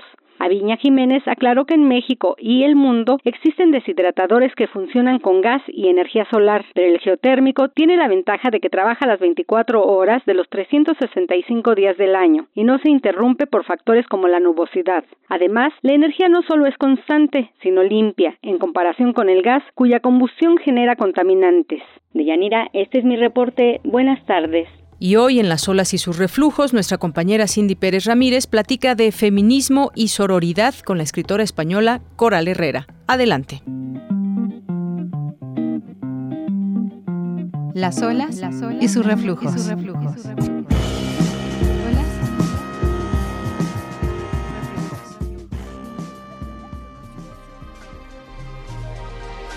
Bienvenidas y bienvenidos a Las olas y sus reflujos. Hoy tenemos la conversación con Coral Herrera, escritora, doctora en humanidades y feminista. En esta ocasión, la investigadora habla con nosotros de sororidad, del feminismo como revolución y la lucha para un mundo mejor y seguro. De acuerdo con la escritora española, el patriarcado es una estructura basada en las jerarquías, la dominación y la explotación de unos pocos sobre los demás. Es una ideología, una forma de ver y de vivir en el mundo y lo impregna todo. Nuestras creencias, nuestra sexualidad, nuestra forma de pensar y relacionarnos. Muchas mujeres son machistas porque está dentro de todos nosotros y también de todas nosotras. Coral Herrera explica que a diferencia de lo que la gente cree, el feminismo no busca imponer un sistema basado en la violencia contra el hombre. No desea dejarlos sin voto, ni violarlos en las guerras, ni mutilar sus genitales en pro de una tradición cultural, ni confinarlos en el ámbito doméstico, ni quiere matarlos por adulterio. El feminismo no pretende que los hombres sean propiedad de sus madres y luego de sus mujeres, ni desea que los hombres cobren salarios más reducidos, ni tampoco querría desterrarlos de las cúpulas de poder mediático, empresarial y político. Coral, ¿cómo ayudan estas redes que se van armando entre las mujeres para romper con esta violencia machista y este sistema patriarcal? ¿Cómo es que tejer redes de mujeres ayuda a, desmantelar este sistema? Solas, las mujeres somos más vulnerables. Yo creo que ahora mismo la articulación de, redes de mujeres va, en aumento. E, ese es el objetivo al final del feminismo, ¿verdad? La lucha por un mundo mejor. Eh, el mundo está lleno de mujeres que luchan y que aparte el mismo sistema nos ha puesto a competir, enfrentarnos constantemente, ¿no? ¿Qué te dice la palabra sororidad y resistencia, ¿no? En este sistema patriarcal capitalista que solo eh, se encarga de individuos. Para mí la sororidad es un concepto clave para entender eh, sobre todo este siglo XXI, ¿no? Se habla mucho de que se ha romantizado la sororidad, eh, pero es que creo que, que, ahora mismo es nuestra única salida, ¿no? Yo creo que es muy, muy importante despatriarcalizar el feminismo. Sobre todo, yo creo que el problema principal es que seguimos comunicándonos eh, con el lenguaje del patriarcado. Igual que le pedimos a los hombres, por ejemplo, que hagan autocrítica, ¿sí? para ver qué, qué privilegios tienen, qué violencias ejercen, ¿no? Eh, cómo están contribuyendo a la transformación social de nuestro mundo, pues también nosotras las feministas a nivel individual y colectivo tenemos que hacer mucha autocrítica, que seguimos muy metidas en las estructuras patriarcales, ¿verdad? Resulta muy difícil. Lo importante es que tengamos conciencia de que todas somos patriarcado. Somos patriarcado porque nos han educado en el patriarcado, porque vivimos en un mundo patriarcal y porque además muchas de, las mujeres, por ejemplo, no han conocido incluso espacios de lucha no patriarcales. Eh, trabajar mucho para que realmente pues toda nuestra teoría eh, se vea que es posible llevar a la práctica cuál sería el cambio que tú verías eh, si empezáramos a hacer otra forma de querer posible de enseñarle a los niños. ¿En cuánto tiempo crees, corto, mediano, que podríamos realmente ver eh, un cambio socialmente hablando? Claro, depende del día en que me cojas, ¿no? Hay días que estoy muy optimista y que pienso que, que ya estamos, que ya estamos ahí, ¿no? Que ya se ve luz al final del túnel y hay días pues que no, estoy totalmente negativa, ¿no? Que el problema es que para el cambio y para la transformación hace falta, eh, digamos, una revolución en todos los niveles, ¿no? Educativa, cultural, política, social, económica, sentimental y sexual, sobre todo, ¿no? Soy optimista porque en los dos últimos años, en los dos, tres últimos años, las ciudades de todo el mundo se han llenado de, miles de personas el día del 8 de marzo, ¿no? Ver a tantas chicas jóvenes a mí me da ¿no? toda la esperanza del mundo de verdad a ellas y decir, ellas son las nuevas generaciones, ellas son las que eh, van a elegir en libertad y van a poder amar en libertad, ¿no? Porque realmente ahora mismo el feminismo es el único movimiento, digo, internacional capaz de sacar a cientos de miles de personas a la calle. Creo que es la única manera de luchar contra el fascismo ¿sí? que se nos viene encima, el neoliberalismo de extrema derecha, ¿no? Es una cuestión muy compleja porque por alguna extraña razón los medios de comunicación no quieren cambiar el esquema narrativo y por eso siguen vendiéndonos los mismos valores y los mismos principios del patriarcado disfrazados de rosa para seducirnos mejor. Para mí lo importante es que enseñemos a las nuevas generaciones a leer lo que hay en los productos culturales, a entender qué me están contando, qué no me están contando, para qué me lo están contando y de qué manera, ¿no? El bombardeo es constante y a diario, ¿no? Todos los días, por ejemplo, la publicidad está todo el día diciendo a las mujeres desaparece, ¿no? Eh, fúmate, eh, destrozate, eh, quítate la grasa, quítate los pelos, quítate las canas, quítate, quítate, ¿no? Desaparece por completo. Y como también, pues a través de todo el sistema de, de producción de conocimiento, se sigue perpetuando el patriarcado y entender por qué, sobre todo, para qué. Coral, por último, ¿qué nos dirías a todas las mujeres mexicanas? Y de lo que debe ser vivir en un país en el que ser mujer es un peligro de muerte, ¿no? Entonces yo lo que diría a las compañeras mexicanas es que aquí en España os seguimos mucho y os admiramos mucho para, poder continuar en una realidad tan, pues, tan terrible, ¿verdad? Como en la, que vivís. Pues muchísimas gracias, Coral. Fue un placer escucharte. Igualmente, Cindy, muchas gracias por darme este espacio. Hoy les dejamos como recomendación el libro de Coral Herrera, Dueña de mi amor, Mujeres contra la gran estafa romántica, de la editorial Catarata.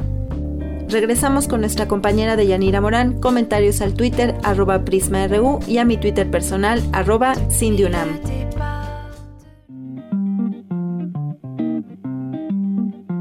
Las olas, y sus reflujos.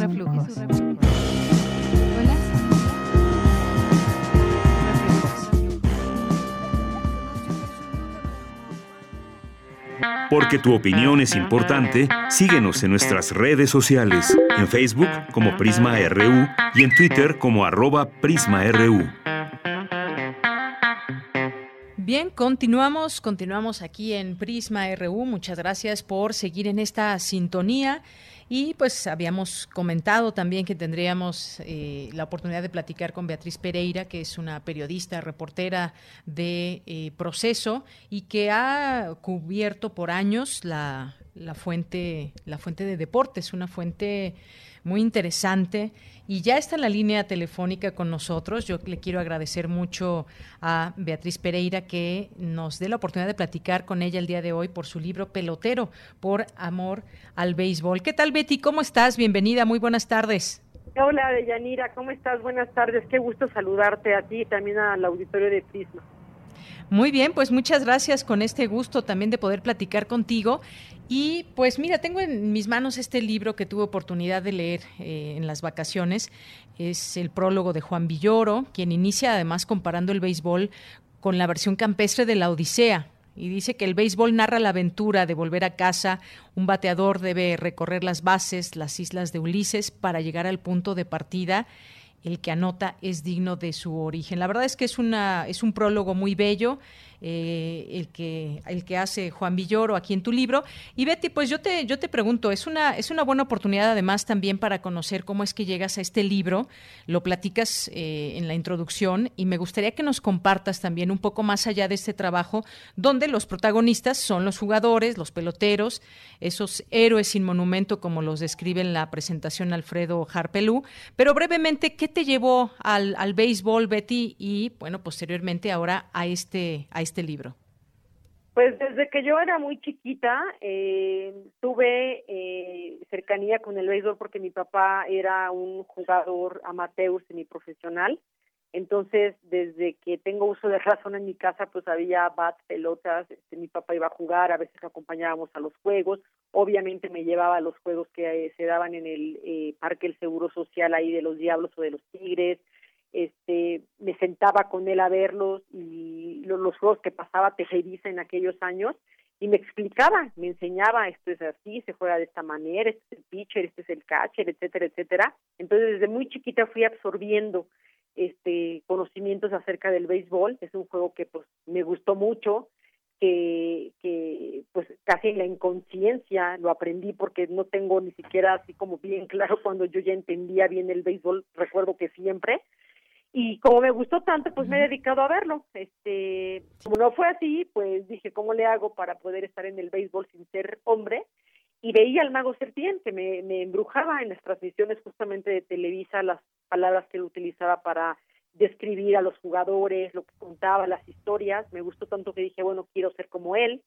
Supuestamente yo estudié eh, ciencias de la comunicación porque iba a ser comentarista de deportes, tampoco fui cronista de deportes, pero terminé en el periodismo deportivo y entonces pelotero es un resumen de mi vida personal, de mi vida profesional. He sido periodista de deportes desde hace 20 años, 23 en el periodismo este, eh, desde la primera vez que empecé en información general.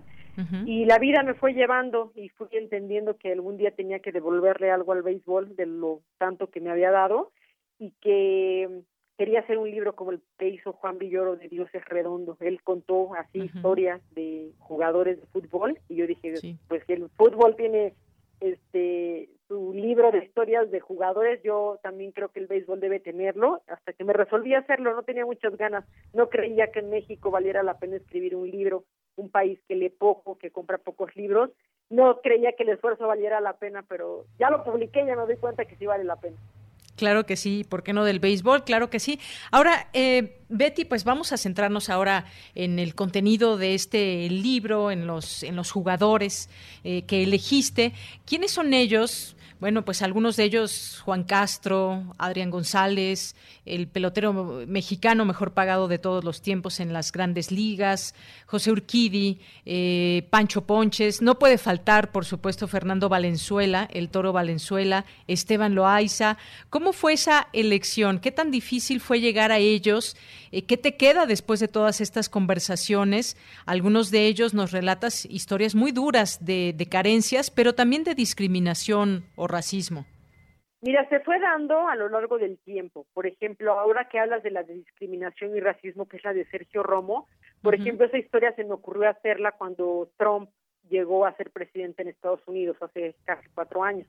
Este Sergio Romo es un pelotero mexicoamericano y yo dije, bueno, a ver, Romo está viniendo a jugar a México por primera vez con los Charros de Jalisco, es hijo de una familia de migrantes. Dije, bueno, me parecería interesante platicar con este jugador para preguntarle por, pues, cómo es, ¿no? Vivir en un país, Estados migrantes, con personajes eh, tan radicales y que tienen tanto desprecio por los migrantes como, como lo es su familia, ¿no?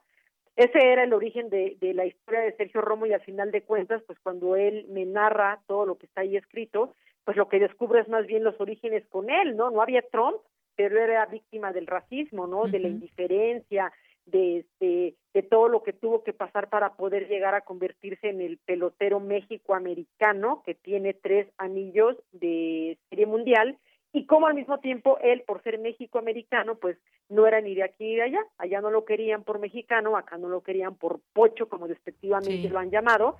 Entonces eh, me encontré con una historia mejor de la que creí. Fernando Valenzuela, bueno, a ver, yo vi a Fernando Valenzuela ganar la Serie Mundial de 1981 con mi papá al lado. Entonces dije, bueno, pues Fernando Valenzuela es mi personaje. Nunca lo había visto lanzar, me tocó ir a verlo en vivo a Mexicali, en el que ni él ni yo sabíamos que iba a ser su último juego como pelotero en activo. Y entonces es narrar el adiós, este, el último suspiro, como lo pone Juan Villero en el prólogo, ¿no?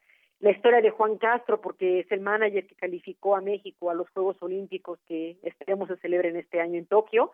Entonces eso nunca había ocurrido con el béisbol, una selección nunca había calificado. Entonces había que contar la historia de este hombre que además estuvo en grandes ligas durante 17 años, sin ser un pelotero titular, se ganó la vida tocando este, la pelota, un, un, una este, herramienta en el béisbol que está en peligro de extinción. Y entonces, justa y paradójicamente, el equipo que él dirigió, un toque de pelota fue lo que abrió la puerta para que México calificara por primera vez a Juegos Olímpicos y ganándole a Estados Unidos. Entonces, así me fui fijando, este, este de esta época, esto de aquella, y tuve acceso a ellos pues porque en su momento podía ir a buscarlos, podía viajar, tanto proceso como algunas de estas historias se publicaron, es una recopilación de 17 años este reporteando este con jugadores de béisbol con el periódico El Independiente, ¿no? Que me ahí inicié los pininos, ¿no? Este, mira, hay que hacer una historia de un pelotero, a ver cuál se te ocurre, cuál está buena, y así los fui buscando hasta que en algún momento dije, bueno, estas historias creo que valen la pena este compilarlas en un libro, ponerlas ahí, actualizarlas y que en México podamos tener este material con estas historias para que la gente que gusta y también la que no guste del béisbol pueda leerlas. Claro que sí, toda esta recopilación muy importante y pues sí, Fernando Valenzuela, que es un ícono mexicano del béisbol en las grandes ligas y que además, como bien lo relatas, que nos das además algunos aspectos de los de los jugadores, eh, su pueblito de nombre sigue siendo de terracería, eh, que bueno, pues dio al más grande pitcher mexicano y nos haces también ese recuento. Y, y que ahí en un lugar donde donde él se crió, donde él nació, pues digo, eh, extrañamente nada lleva su nombre en ese lugar.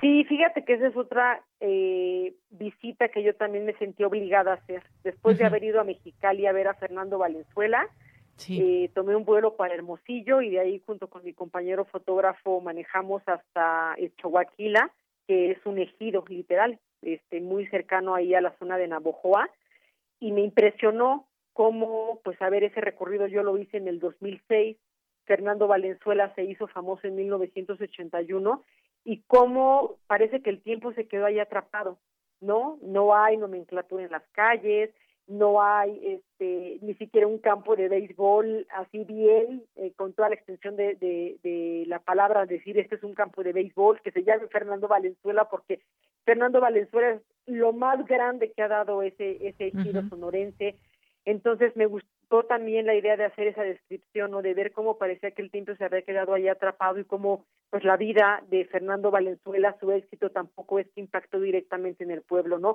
Creo que impactó más en, en Estados Unidos por esta llamada Fernandomanía, por todo lo que él provocó, no solamente en Los Ángeles, ¿no? Este fenómeno de, era tan impresionante ver este muchacho de entonces 20 años lanzar esta famosa pichada llamada tirabuzón, el famoso screwball, que movía a las masas, ¿no? A, a, a, todos los mexicanos que estaban en Estados Unidos, incluso también personas de Centroamérica, que eh, los salvadoreños, los nicaragüenses, este, los colombianos que, que hacían vida en Estados Unidos, estaban este, impactados, ¿no? Con la Fernandomanía, con todo lo que Fernando pudo hacer durante esa década de los 80 y parte de los 90. Bueno, pues de Chihuahua no sufrió ese mismo fenómeno, este es un ejido tan chiquito y tan pequeño que pues sí, lo más trascendental de allá es que es la cuna de Fernando Valenzuela. Así es. Oye, y otras historias también, como la de Esteban Loaiza, que pues también tuvo una, digamos, la tuvo difícil porque no hablaban inglés y estuvo jugando en los Estados Unidos. Una, eh, tiene una, una historia en particular que además, bueno, pues desafortunadamente terminó mal. sabemos pues la acusación que, que, tuvo, que pesó en su contra. Y, y así podemos ir conociendo las historias también, yo diría hasta proezas de algunos de, de los jugadores que mencionas Está, por ejemplo, el de Francisco Campos, Cisco Campos, eh, que tuvo un accidente, pero exploró la posibilidad de jugar con una prótesis. Finalmente, bueno, pues no, no se pudo hacerlo, no tuvo la posibilidad de seguir en este deporte eh, tan importante que, requieres de, tu cuerpo y el apoyo y muchas cosas también que nos narras a lo largo de él, pero hay, hay historias muy interesantes que revelas de los jugadores.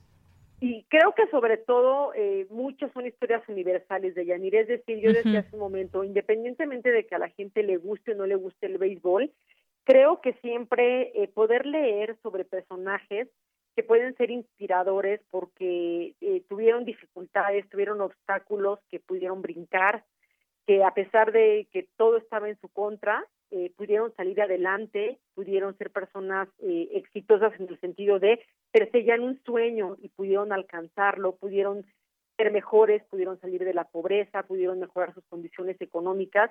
Creo que siempre es muy inspirador, ¿no? A mí creo que por eso el deporte me gusta tanto, ¿no?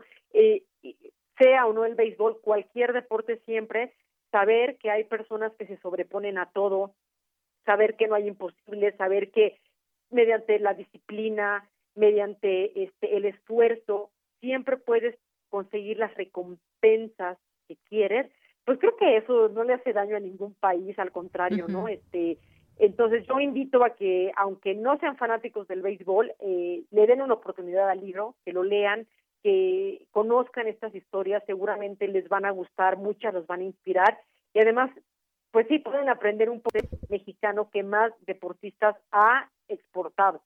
Entonces si no es en Estados Unidos, es en Japón, es en Corea. La presencia del pelotero mexicano ha sido muy importante en el béisbol eh, más grande del mundo, que es el de Grandes Ligas. Entonces vale la pena conocer estas historias. Así es, Betty. Betty, déjame poner un audio muy breve de uno de muchos momentos en donde el Toro Valenzuela se consagraba en los estadios del béisbol. Vamos a escucharlo si te parece bien. Sí. Bob Lemon, mientras el chamaco de Chihuahua Sonora está bajándose tratando de completar la ruta. Allá viene con este lanzamiento un roletazo y foul. Pelota nueva para el Toro Valenzuela, un hombre al que rodea el drama. Nadie está quieto cuando se encuentra en el centro del diamante. Betty, pues un capítulo dedicado al mago Pedro Septién, una voz que construyó escenarios y narraciones en distintos deportes, pero gracias al béisbol, su mote del mago, la importancia de quienes nos narran el béisbol, Betty. Pues sí, la importancia yo te diría para mí eh, marcó mi vida, así como marcó mi vida que mi papá fuera pelotero, como marcó mi vida que me haya tocado ver triunfar a Fernando Valenzuela, la voz, la magia del mago Septién para narrar este deporte marcó mi vida.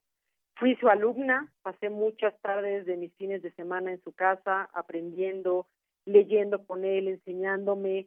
Eh, híjole, yo creo que en México no va a volver a ver nunca un cronista de béisbol como el Mago Septién, lo cual lamento mucho. Hay grandes compañeros míos cronistas que me gustan mucho, pero creo que ninguno va a ser como el Mago. Eh, no solamente su memoria prodigiosa, sí. eh, Sí, Betty. Su memoria prodigiosa. Bueno. ¿Ahí estás, Betty? Ah, te dejamos de escuchar, un, unos segundos. De escuchar. Este, su, su memoria prodigiosa al tener la habilidad de recordar con precisión exacta cifras, datos, estadísticas, nombres, line-ups, este, nombres de managers, jugadas, récords, o sea, eso nadie me lo contó, yo lo vi. O sea, el mago se era una persona que le gustaba retar a quien hablara, ¿eh? Este, a un periodista, al propio Carlos Slim con el que tuvo cercanía, al propio presidente López Obrador con el que también este fue cercano eh, retarlos. Si usted conoce a tal jugador y usted sabía de Jorge Pasquel y usted sabía de que las ligas negras cuando vinieron los peloteros y Ramón Bragaña y Connie Mack y Grover Alexander, o sea, era una cantidad de conocimiento que él tenía del béisbol mexicano, del béisbol de Estados Unidos, de todos sus personajes, no solamente del juego, sino de lo que todo todo lo que rodeaba al juego, ¿no? Él tenía una frase que me encantaba que decía, el béisbol es mucho deporte para hacer negocio y mucho negocio para hacer deporte, ¿no? Entonces, él entendía perfectamente bien lo importante que era este deporte en el mundo, lo importante que era en México, lo importante que era que los mexicanos tuvieran presencia en Estados Unidos. Y bueno, pues sí, una maravilla. Decidí abrir con el, libro con su historia, por lo que el mago representa para el béisbol mexicano por lo que representa personalmente para mí, pero también porque son 18 historias, 15 de las cuales son peloteros y tres son de personajes que no son peloteros. Entonces, yo no habría podido decidir si hubiera tenido que abrir con un pelotero quién iba a ser el primero, ¿no? Fernando porque es mi favorito, Vinicio porque es el mejor bateador que ha tenido México, este Juan Castro porque es el manager que calificó, Oliver Pérez porque se repuso de lo peor para ser el primer mexicano en cumplir 20 temporadas en grandes ligas, iba a ser muy complicado saber quién, entonces dije, bueno, decisión salomónica, el cronista, el cronista que como a mí y como a muchas personas que seguramente nos escuchan, los maravilló con su voz.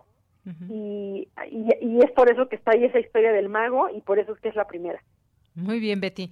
Y bueno, pues también ya que mencionabas al presidente Andrés Manuel López Obrador, hay una entrevista que también incluyes en el libro que le hiciste, porque pues donde nació se jugaba y se juega mucho béisbol, que es en Tepetitán, eh, Tabasco, que fue y es parte de la vida de los habitantes de ese lugar. Y pues eh, el, hoy presidente de México te dijo en 2006 que de llegar a ser presidente apoyaría a todos los deportes, pero además crearía una oficina para apoyar el béisbol. Se hizo realidad esta promesa. Cuéntanos de, tú lo viste jugar, cuéntanos de esta entrevista al presidente López Obrador. Eh, fíjate, fíjate que esa entrevista es producto de mi necedad. este, durante un año perseguía a César Yáñez, que era su jefe de prensa. Este, Yo cuando cubrí información general me tocó cubrir la campaña de López Obrador para ser jefe de gobierno, ahí conocí a César. Y después, cuando estaba yo ya metida en los deportes y sabía del amor de López Obrador por el béisbol, yo quería entrevistarlo, es decir, si él ganaba aquella elección, yo quería saber cuál iba a ser su proyecto de nación. Y obviamente, pues al ser él una persona interesada en el béisbol, quería platicar con él de béisbol, ¿no? Porque le había gustado un poco, quizá siquiera reflejándome en él, ¿no? Así como yo tengo mi historia, él también tiene la suya de por qué este, ama el béisbol. Eh, perseguí a César Yáñez un año, todos los días le hablé, todos los días le hablé, le decía mi entrevista, mi entrevista, y el candidato pues no quería dar entrevistas, porque no le gusta dar entrevistas uno a uno. Lo fui literalmente a agarrar del brazo en un evento que él tuvo en Mérida, le dije que me dejara irme con él en su camioneta para Quintana Roo, iba para Cancún y le dije, donde yo acabe la entrevista y me bajo.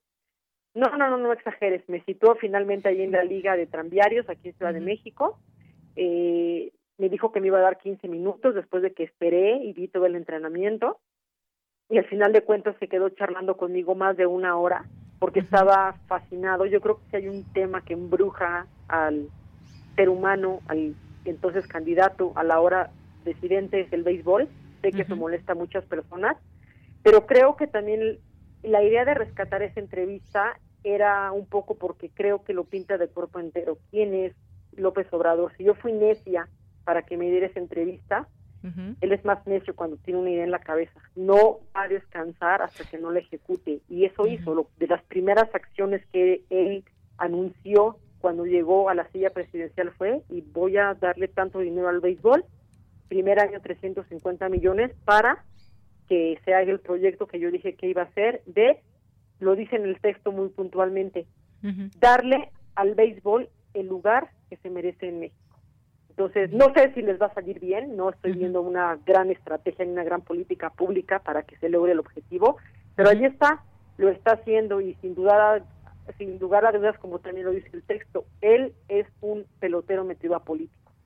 Así es no se dedicó a, ser pelotero, pero pues le gusta y lo sigue haciendo, lo sigue haciendo, ahí sube videos y lo podemos ver ahí practicando béisbol. Betty, se nos ha acabado el tiempo, ya no nos dio eh, tiempo de platicar sobre Francisco Toledo, que es pues también fue un artista plástico y pues su idilio con el béisbol, que comenzó desde niño y ha hecho obra ligada por supuesto, al béisbol.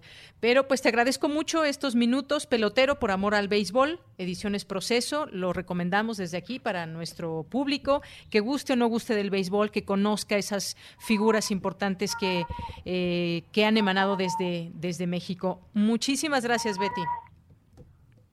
Gracias a ti, Deyanira, por esta entrevista y un gusto poder saludarte. Igualmente. Hasta luego. Hasta luego. Beatriz Pereira, eh, periodista, reportera de proceso, muchos años ya nos decía ella al inicio, eh, con la fuente que se fue yendo hacia, hacia los deportes y hoy pues nos da este libro acerca del béisbol. Continuamos. Prisma RU. Relatamos al mundo. ¿Qué tal, Carlos? ¿Cómo estás? Buenas tardes. Ay, qué desesperación, porque oigo que me anuncias y no. No te escuchábamos. Técnicamente. Sí. técnicamente algo pasó que no pasaba la llamada. Pues mira, este. Hace dos días era el. fue 25 de enero la fecha de nacimiento de Virginia Woolf. Creo que hace algo así como 139 años. Y Virginia Woolf es una escritora que es cada vez más importante. Lo ha sido, siempre ha sido importante desde este, sus inicios como novelista, pero en los eh, últimos años ha tomado mucha relevancia también como por, por su libro de ensayos, Una habitación propia, que se ha convertido un poco en uno de los manifiestos feministas este, actuales. Y Virginia Woolf ha sido también múltiples veces adaptada al, al cine o utilizado su nombre porque déjame decirte que yo hasta la fecha nunca entendí este el título de quién le a Virginia Woolf porque no sale la obra de teatro no sale en la película tampoco.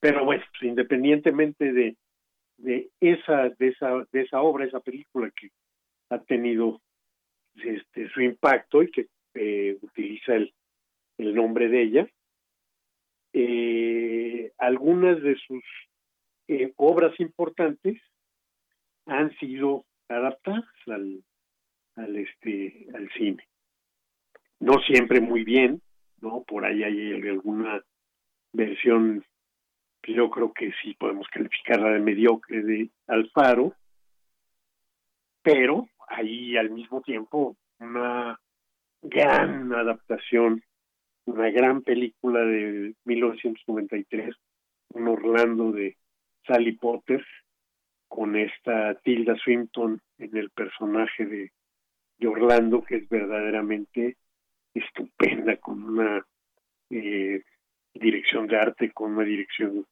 un diseño increíble a lo largo de los varios siglos que cuenta la este la historia. Y más recientemente hay una una película eh, en la que el este la inspiración viene siendo la, la, la novela Las horas de, este, de Virginia Woolf. Y el y sale ahí Virginia Woolf también es una una película muy interesante que le que le llevó a esta eh, ay Dios mío. Esta actriz eh, Nicole Kidman esta fabulosa actriz a ganar el Oscar. Entonces una, una gran película. Entonces creo que era motivo este recordar a, Virginia Woolf porque ha sido importante en todos los ámbitos en la literatura en el teatro y por supuesto en el cine. Y dejé unos minutos porque la sesión anterior me quedé con algunas cosas por decir, ya que estaba hablando sobre el racismo, el racismo en el este, en el cine y demás, y al llegar al cine mexicano, pues ya me quedaba un minuto y entonces nos fuimos este rapidito. Y bueno, yo diría, apuntaría que hay distintos este racismos como dependiendo de los grupos a los que se trate. Y los indios en México, los indígenas, han sido retratados a veces con buena fortuna. Digamos que Pedro Armendáriz, pues no es el, este, prototipo ni maya, ni, ni purépecha, ni náhuatl, y sin embargo, fue varias veces utilizado como el personaje eh, para representar, por ejemplo, una película que se llamó El Indio, o para estar también el, personaje del pescador en La Perla, el Indio Fernández en 1945, o como el Lorenzo Rafael de María Candelaria, también este, de del Indio en 1943. Y bueno, pues Dolores del Río, como María Candelaria, María Félix, como Maclovia, López Tarso como Macario, este Pedro Infante como Tizoc, entonces bueno, podríamos decir que no les ha ido tan mal como les ha ido a otros. La India María generando un personaje que yo sé que le molesta mucho este el humor popular y demás a los intelectuales, pero un personaje que es ciertamente reivindicativo, sí, basado en puros estereotipos del indígena, pero siempre la India María se sale con la suya, incluso peleando contra los norteamericanos y contra el tráfico de arqueología, siempre reivindicando eh, su papel de la heroína de la de la película. No, a los negros no les ha ido tan bien en el cine mexicano, ¿no? Julia Marichal, estupenda este, actriz, condenada casi siempre a hacer el, el papel de la nana la sirvienta, este, etcétera, la que acompañaba a, esta Talía, en fin, o la mamá Dolores, que ha habido este incluso una mamá Dolores, porque ha habido varias en el cine mexicano, este que no era verdaderamente negra y la oscurecían con el este con el con el maquillaje, ¿no? Y los chinos, pues ni qué decir también, al, siempre han sido un motivo como un poco más de de risa y demás, ¿no? Este, parodiando su manera de hablar, ¿no? Tintán los, este, los representó, sobre todo por los cafés y las lavanderías, ¿no? Entonces, bueno, lo que quiero decir es que eh, ahora que se suscitó la, la discusión y acusaban a alguien de querer hablar del racismo inverso, racismo invertido, pues no, pues por supuesto que no, pero por supuesto que si un si en algún lugar las gentes con piel color verde este son los que tienen el poder, pues las otras etnias van a ser las discriminadas. ¿Qué quiero decir con esto? Es un asunto fundamentalmente de poder. ¿Sí? El que tiene el poder echa a un lado a las otras razas. Y eso nos explica mucho de los conflictos étnicos en la India, por ejemplo, o de los conflictos étnicos en los países este, balcánicos y demás, ¿no? es un problema básicamente de poder. Así es, Carlos. Carlos, pues nos queda un minuto. No sé si quieras darnos tus recomendaciones de este día. Y pues mira, en el este, no la puse en mis recomendaciones, pero hay una película española que es mala, pero es reivindicadora, un poquito antirracista, ¿no? Para concluir con esto. Pero entre las eh, recomendaciones, mi gran recomendación es Stromboli, de Roberto Rossellini, una gran película con esta eh, Ingrid Bergman, que ya para entonces era su esposa, y en la que hay cosas extraordinarias en esa película porque por ejemplo fíjate que la este el estallido del volcán sí. eh, es verdadero es verdadero o sea, les tocó la suerte y entonces este Rossellini filmó este eh, en ese momento con este Ingrid Bergman caminando por ahí este, por supuesto que tenían las precauciones pero estaba estallando verdaderamente el volcán Stromboli. Así es, ya notadísima. Carlos, muchísimas gracias, te mando un abrazo. No, gracias a ustedes, yo también. Hasta luego. Para todos, hasta luego. Continuamos. Porque tu opinión es importante, síguenos en nuestras redes sociales, en Facebook como Prisma RU y en Twitter como arroba PrismaRU.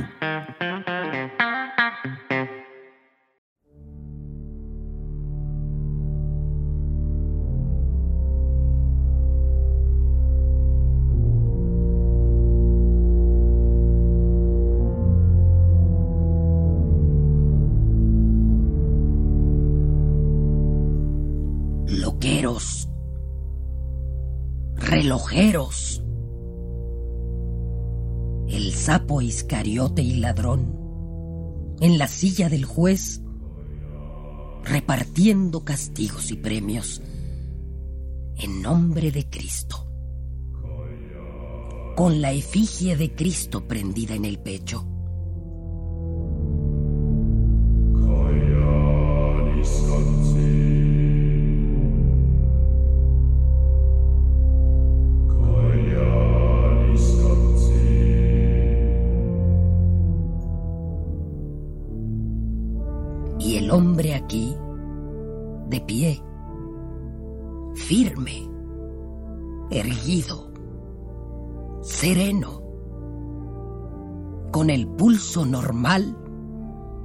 Con la lengua en silencio, los ojos en sus cuencas y en su lugar los huesos.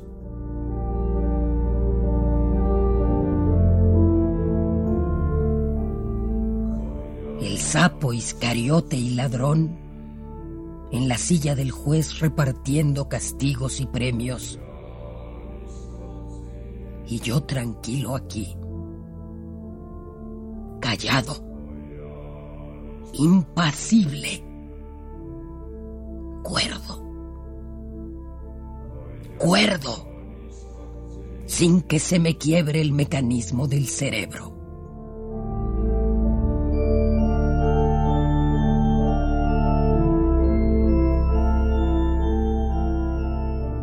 ¿Cuándo se pierde el juicio, relojeros? ¿Cuándo enloquece el hombre? ¿Cuándo? ¿Cuándo es cuando se enuncian los conceptos absurdos y blasfemos y se hacen unos gestos sin sentido monstruosos y obscenos?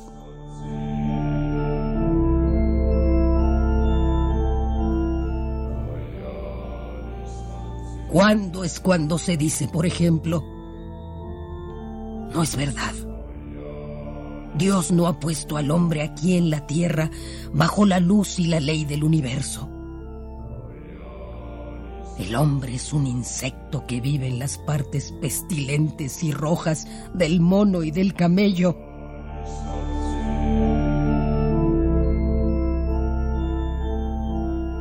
¿Cuándo si no es ahora?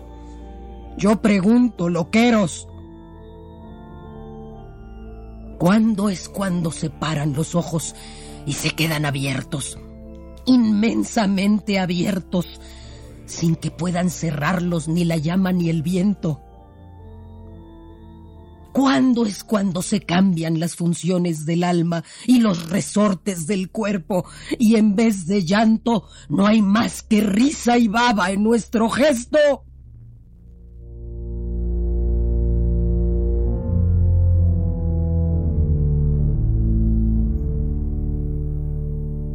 Si no es ahora. Ahora que la justicia vale menos, mucho menos que el orín de los perros. Si no es ahora, ahora que la justicia tiene menos, infinitamente menos categoría que el estiércol. Si no es ahora, ¿cuándo? ¿Cuándo se pierde el juicio? Respondedme, loqueros. ¿Cuándo se quiebra y salta roto en mil pedazos el mecanismo del cerebro?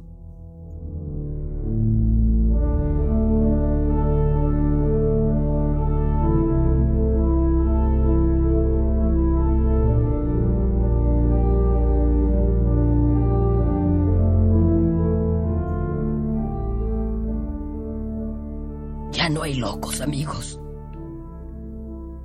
Ya no hay locos. Se murió aquel manchego. Aquel estrafalario fantasma del desierto. Y ni en España hay locos. Todo el mundo está cuerdo. Terrible monstruosamente cuerdo. Qué bien marcha el reloj. Qué bien marcha el cerebro. Este reloj, este cerebro, tic-tac, tic-tac, tic-tac, tic-tac, tic-tac, es un reloj perfecto. Perfecto perfecto.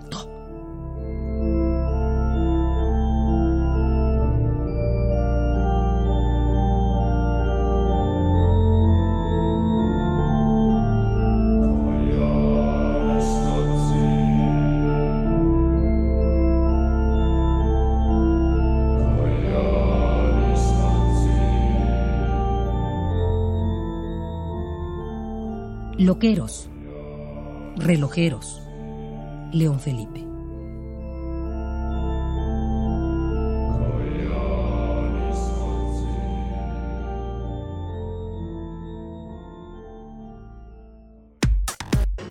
Prisma RU.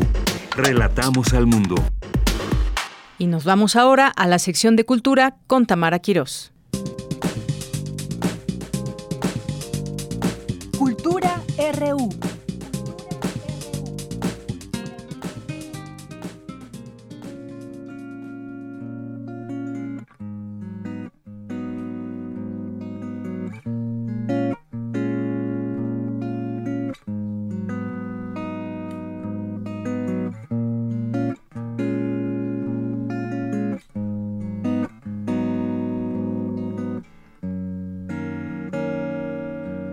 Buenas tardes, como siempre es un gusto poderles saludar a través de estas frecuencias universitarias. Hoy nuestro espacio radiofónico se llena de luz y de música. Vamos a conocer la nueva producción discográfica de una compositora y cantante. Se trata de Ángeles Pacheco. Ángeles ha compuesto música para teatro infantil y en 2005 fundó el trío vocal Asha. Ha participado en diversos festivales de jazz. Su disco Libérame está incluido en el libro Subversión de los Hechos, 200 bandas de jazz de Antonio Malacara.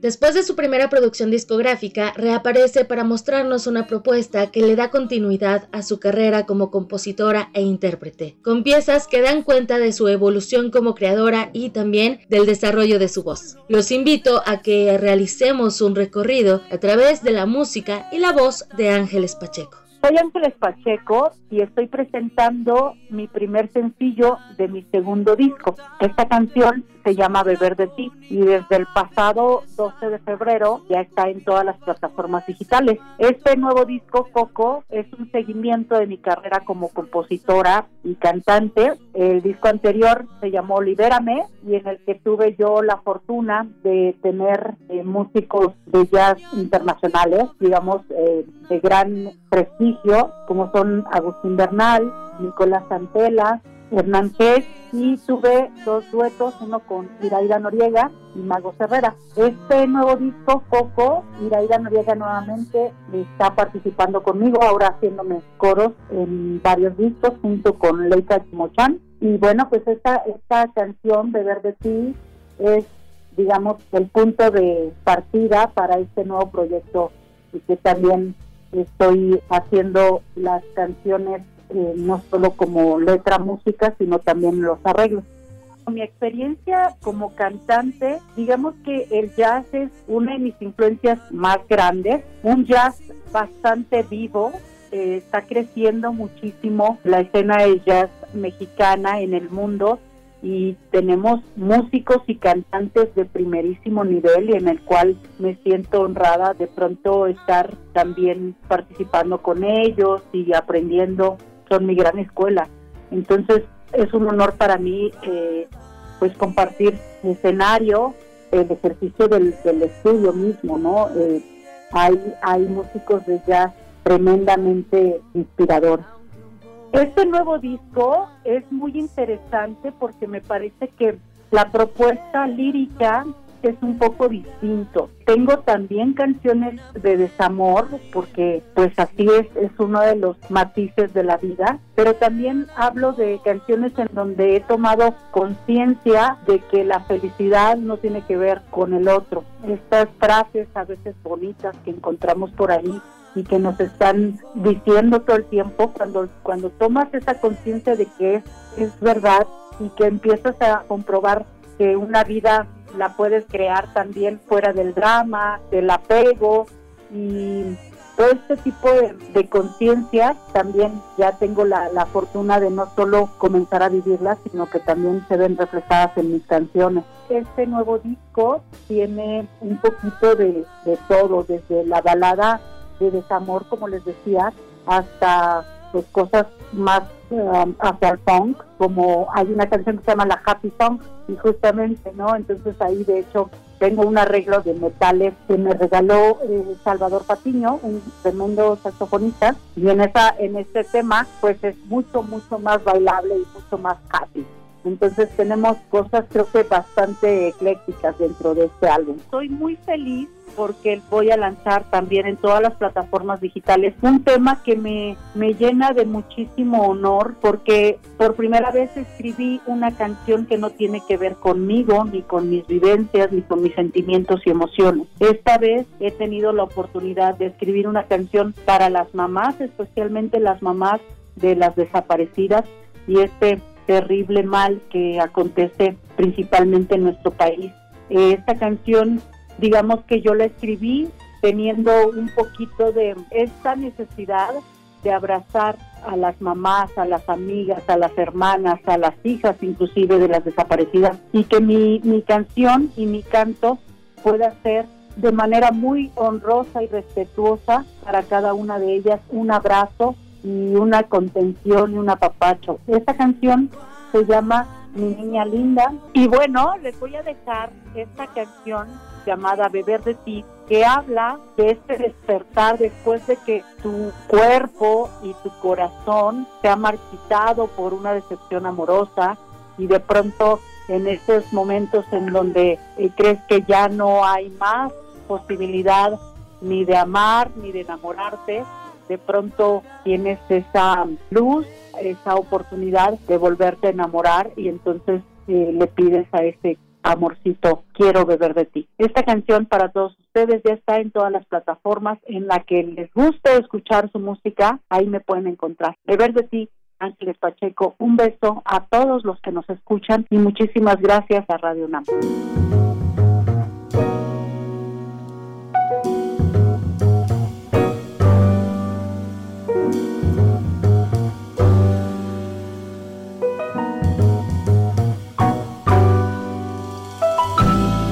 NAM. se había secado hace tanto que olvidé el placer.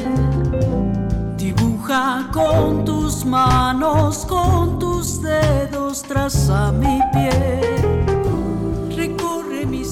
Hemos llegado así al final de esta emisión del jueves 1 de abril del año 2021.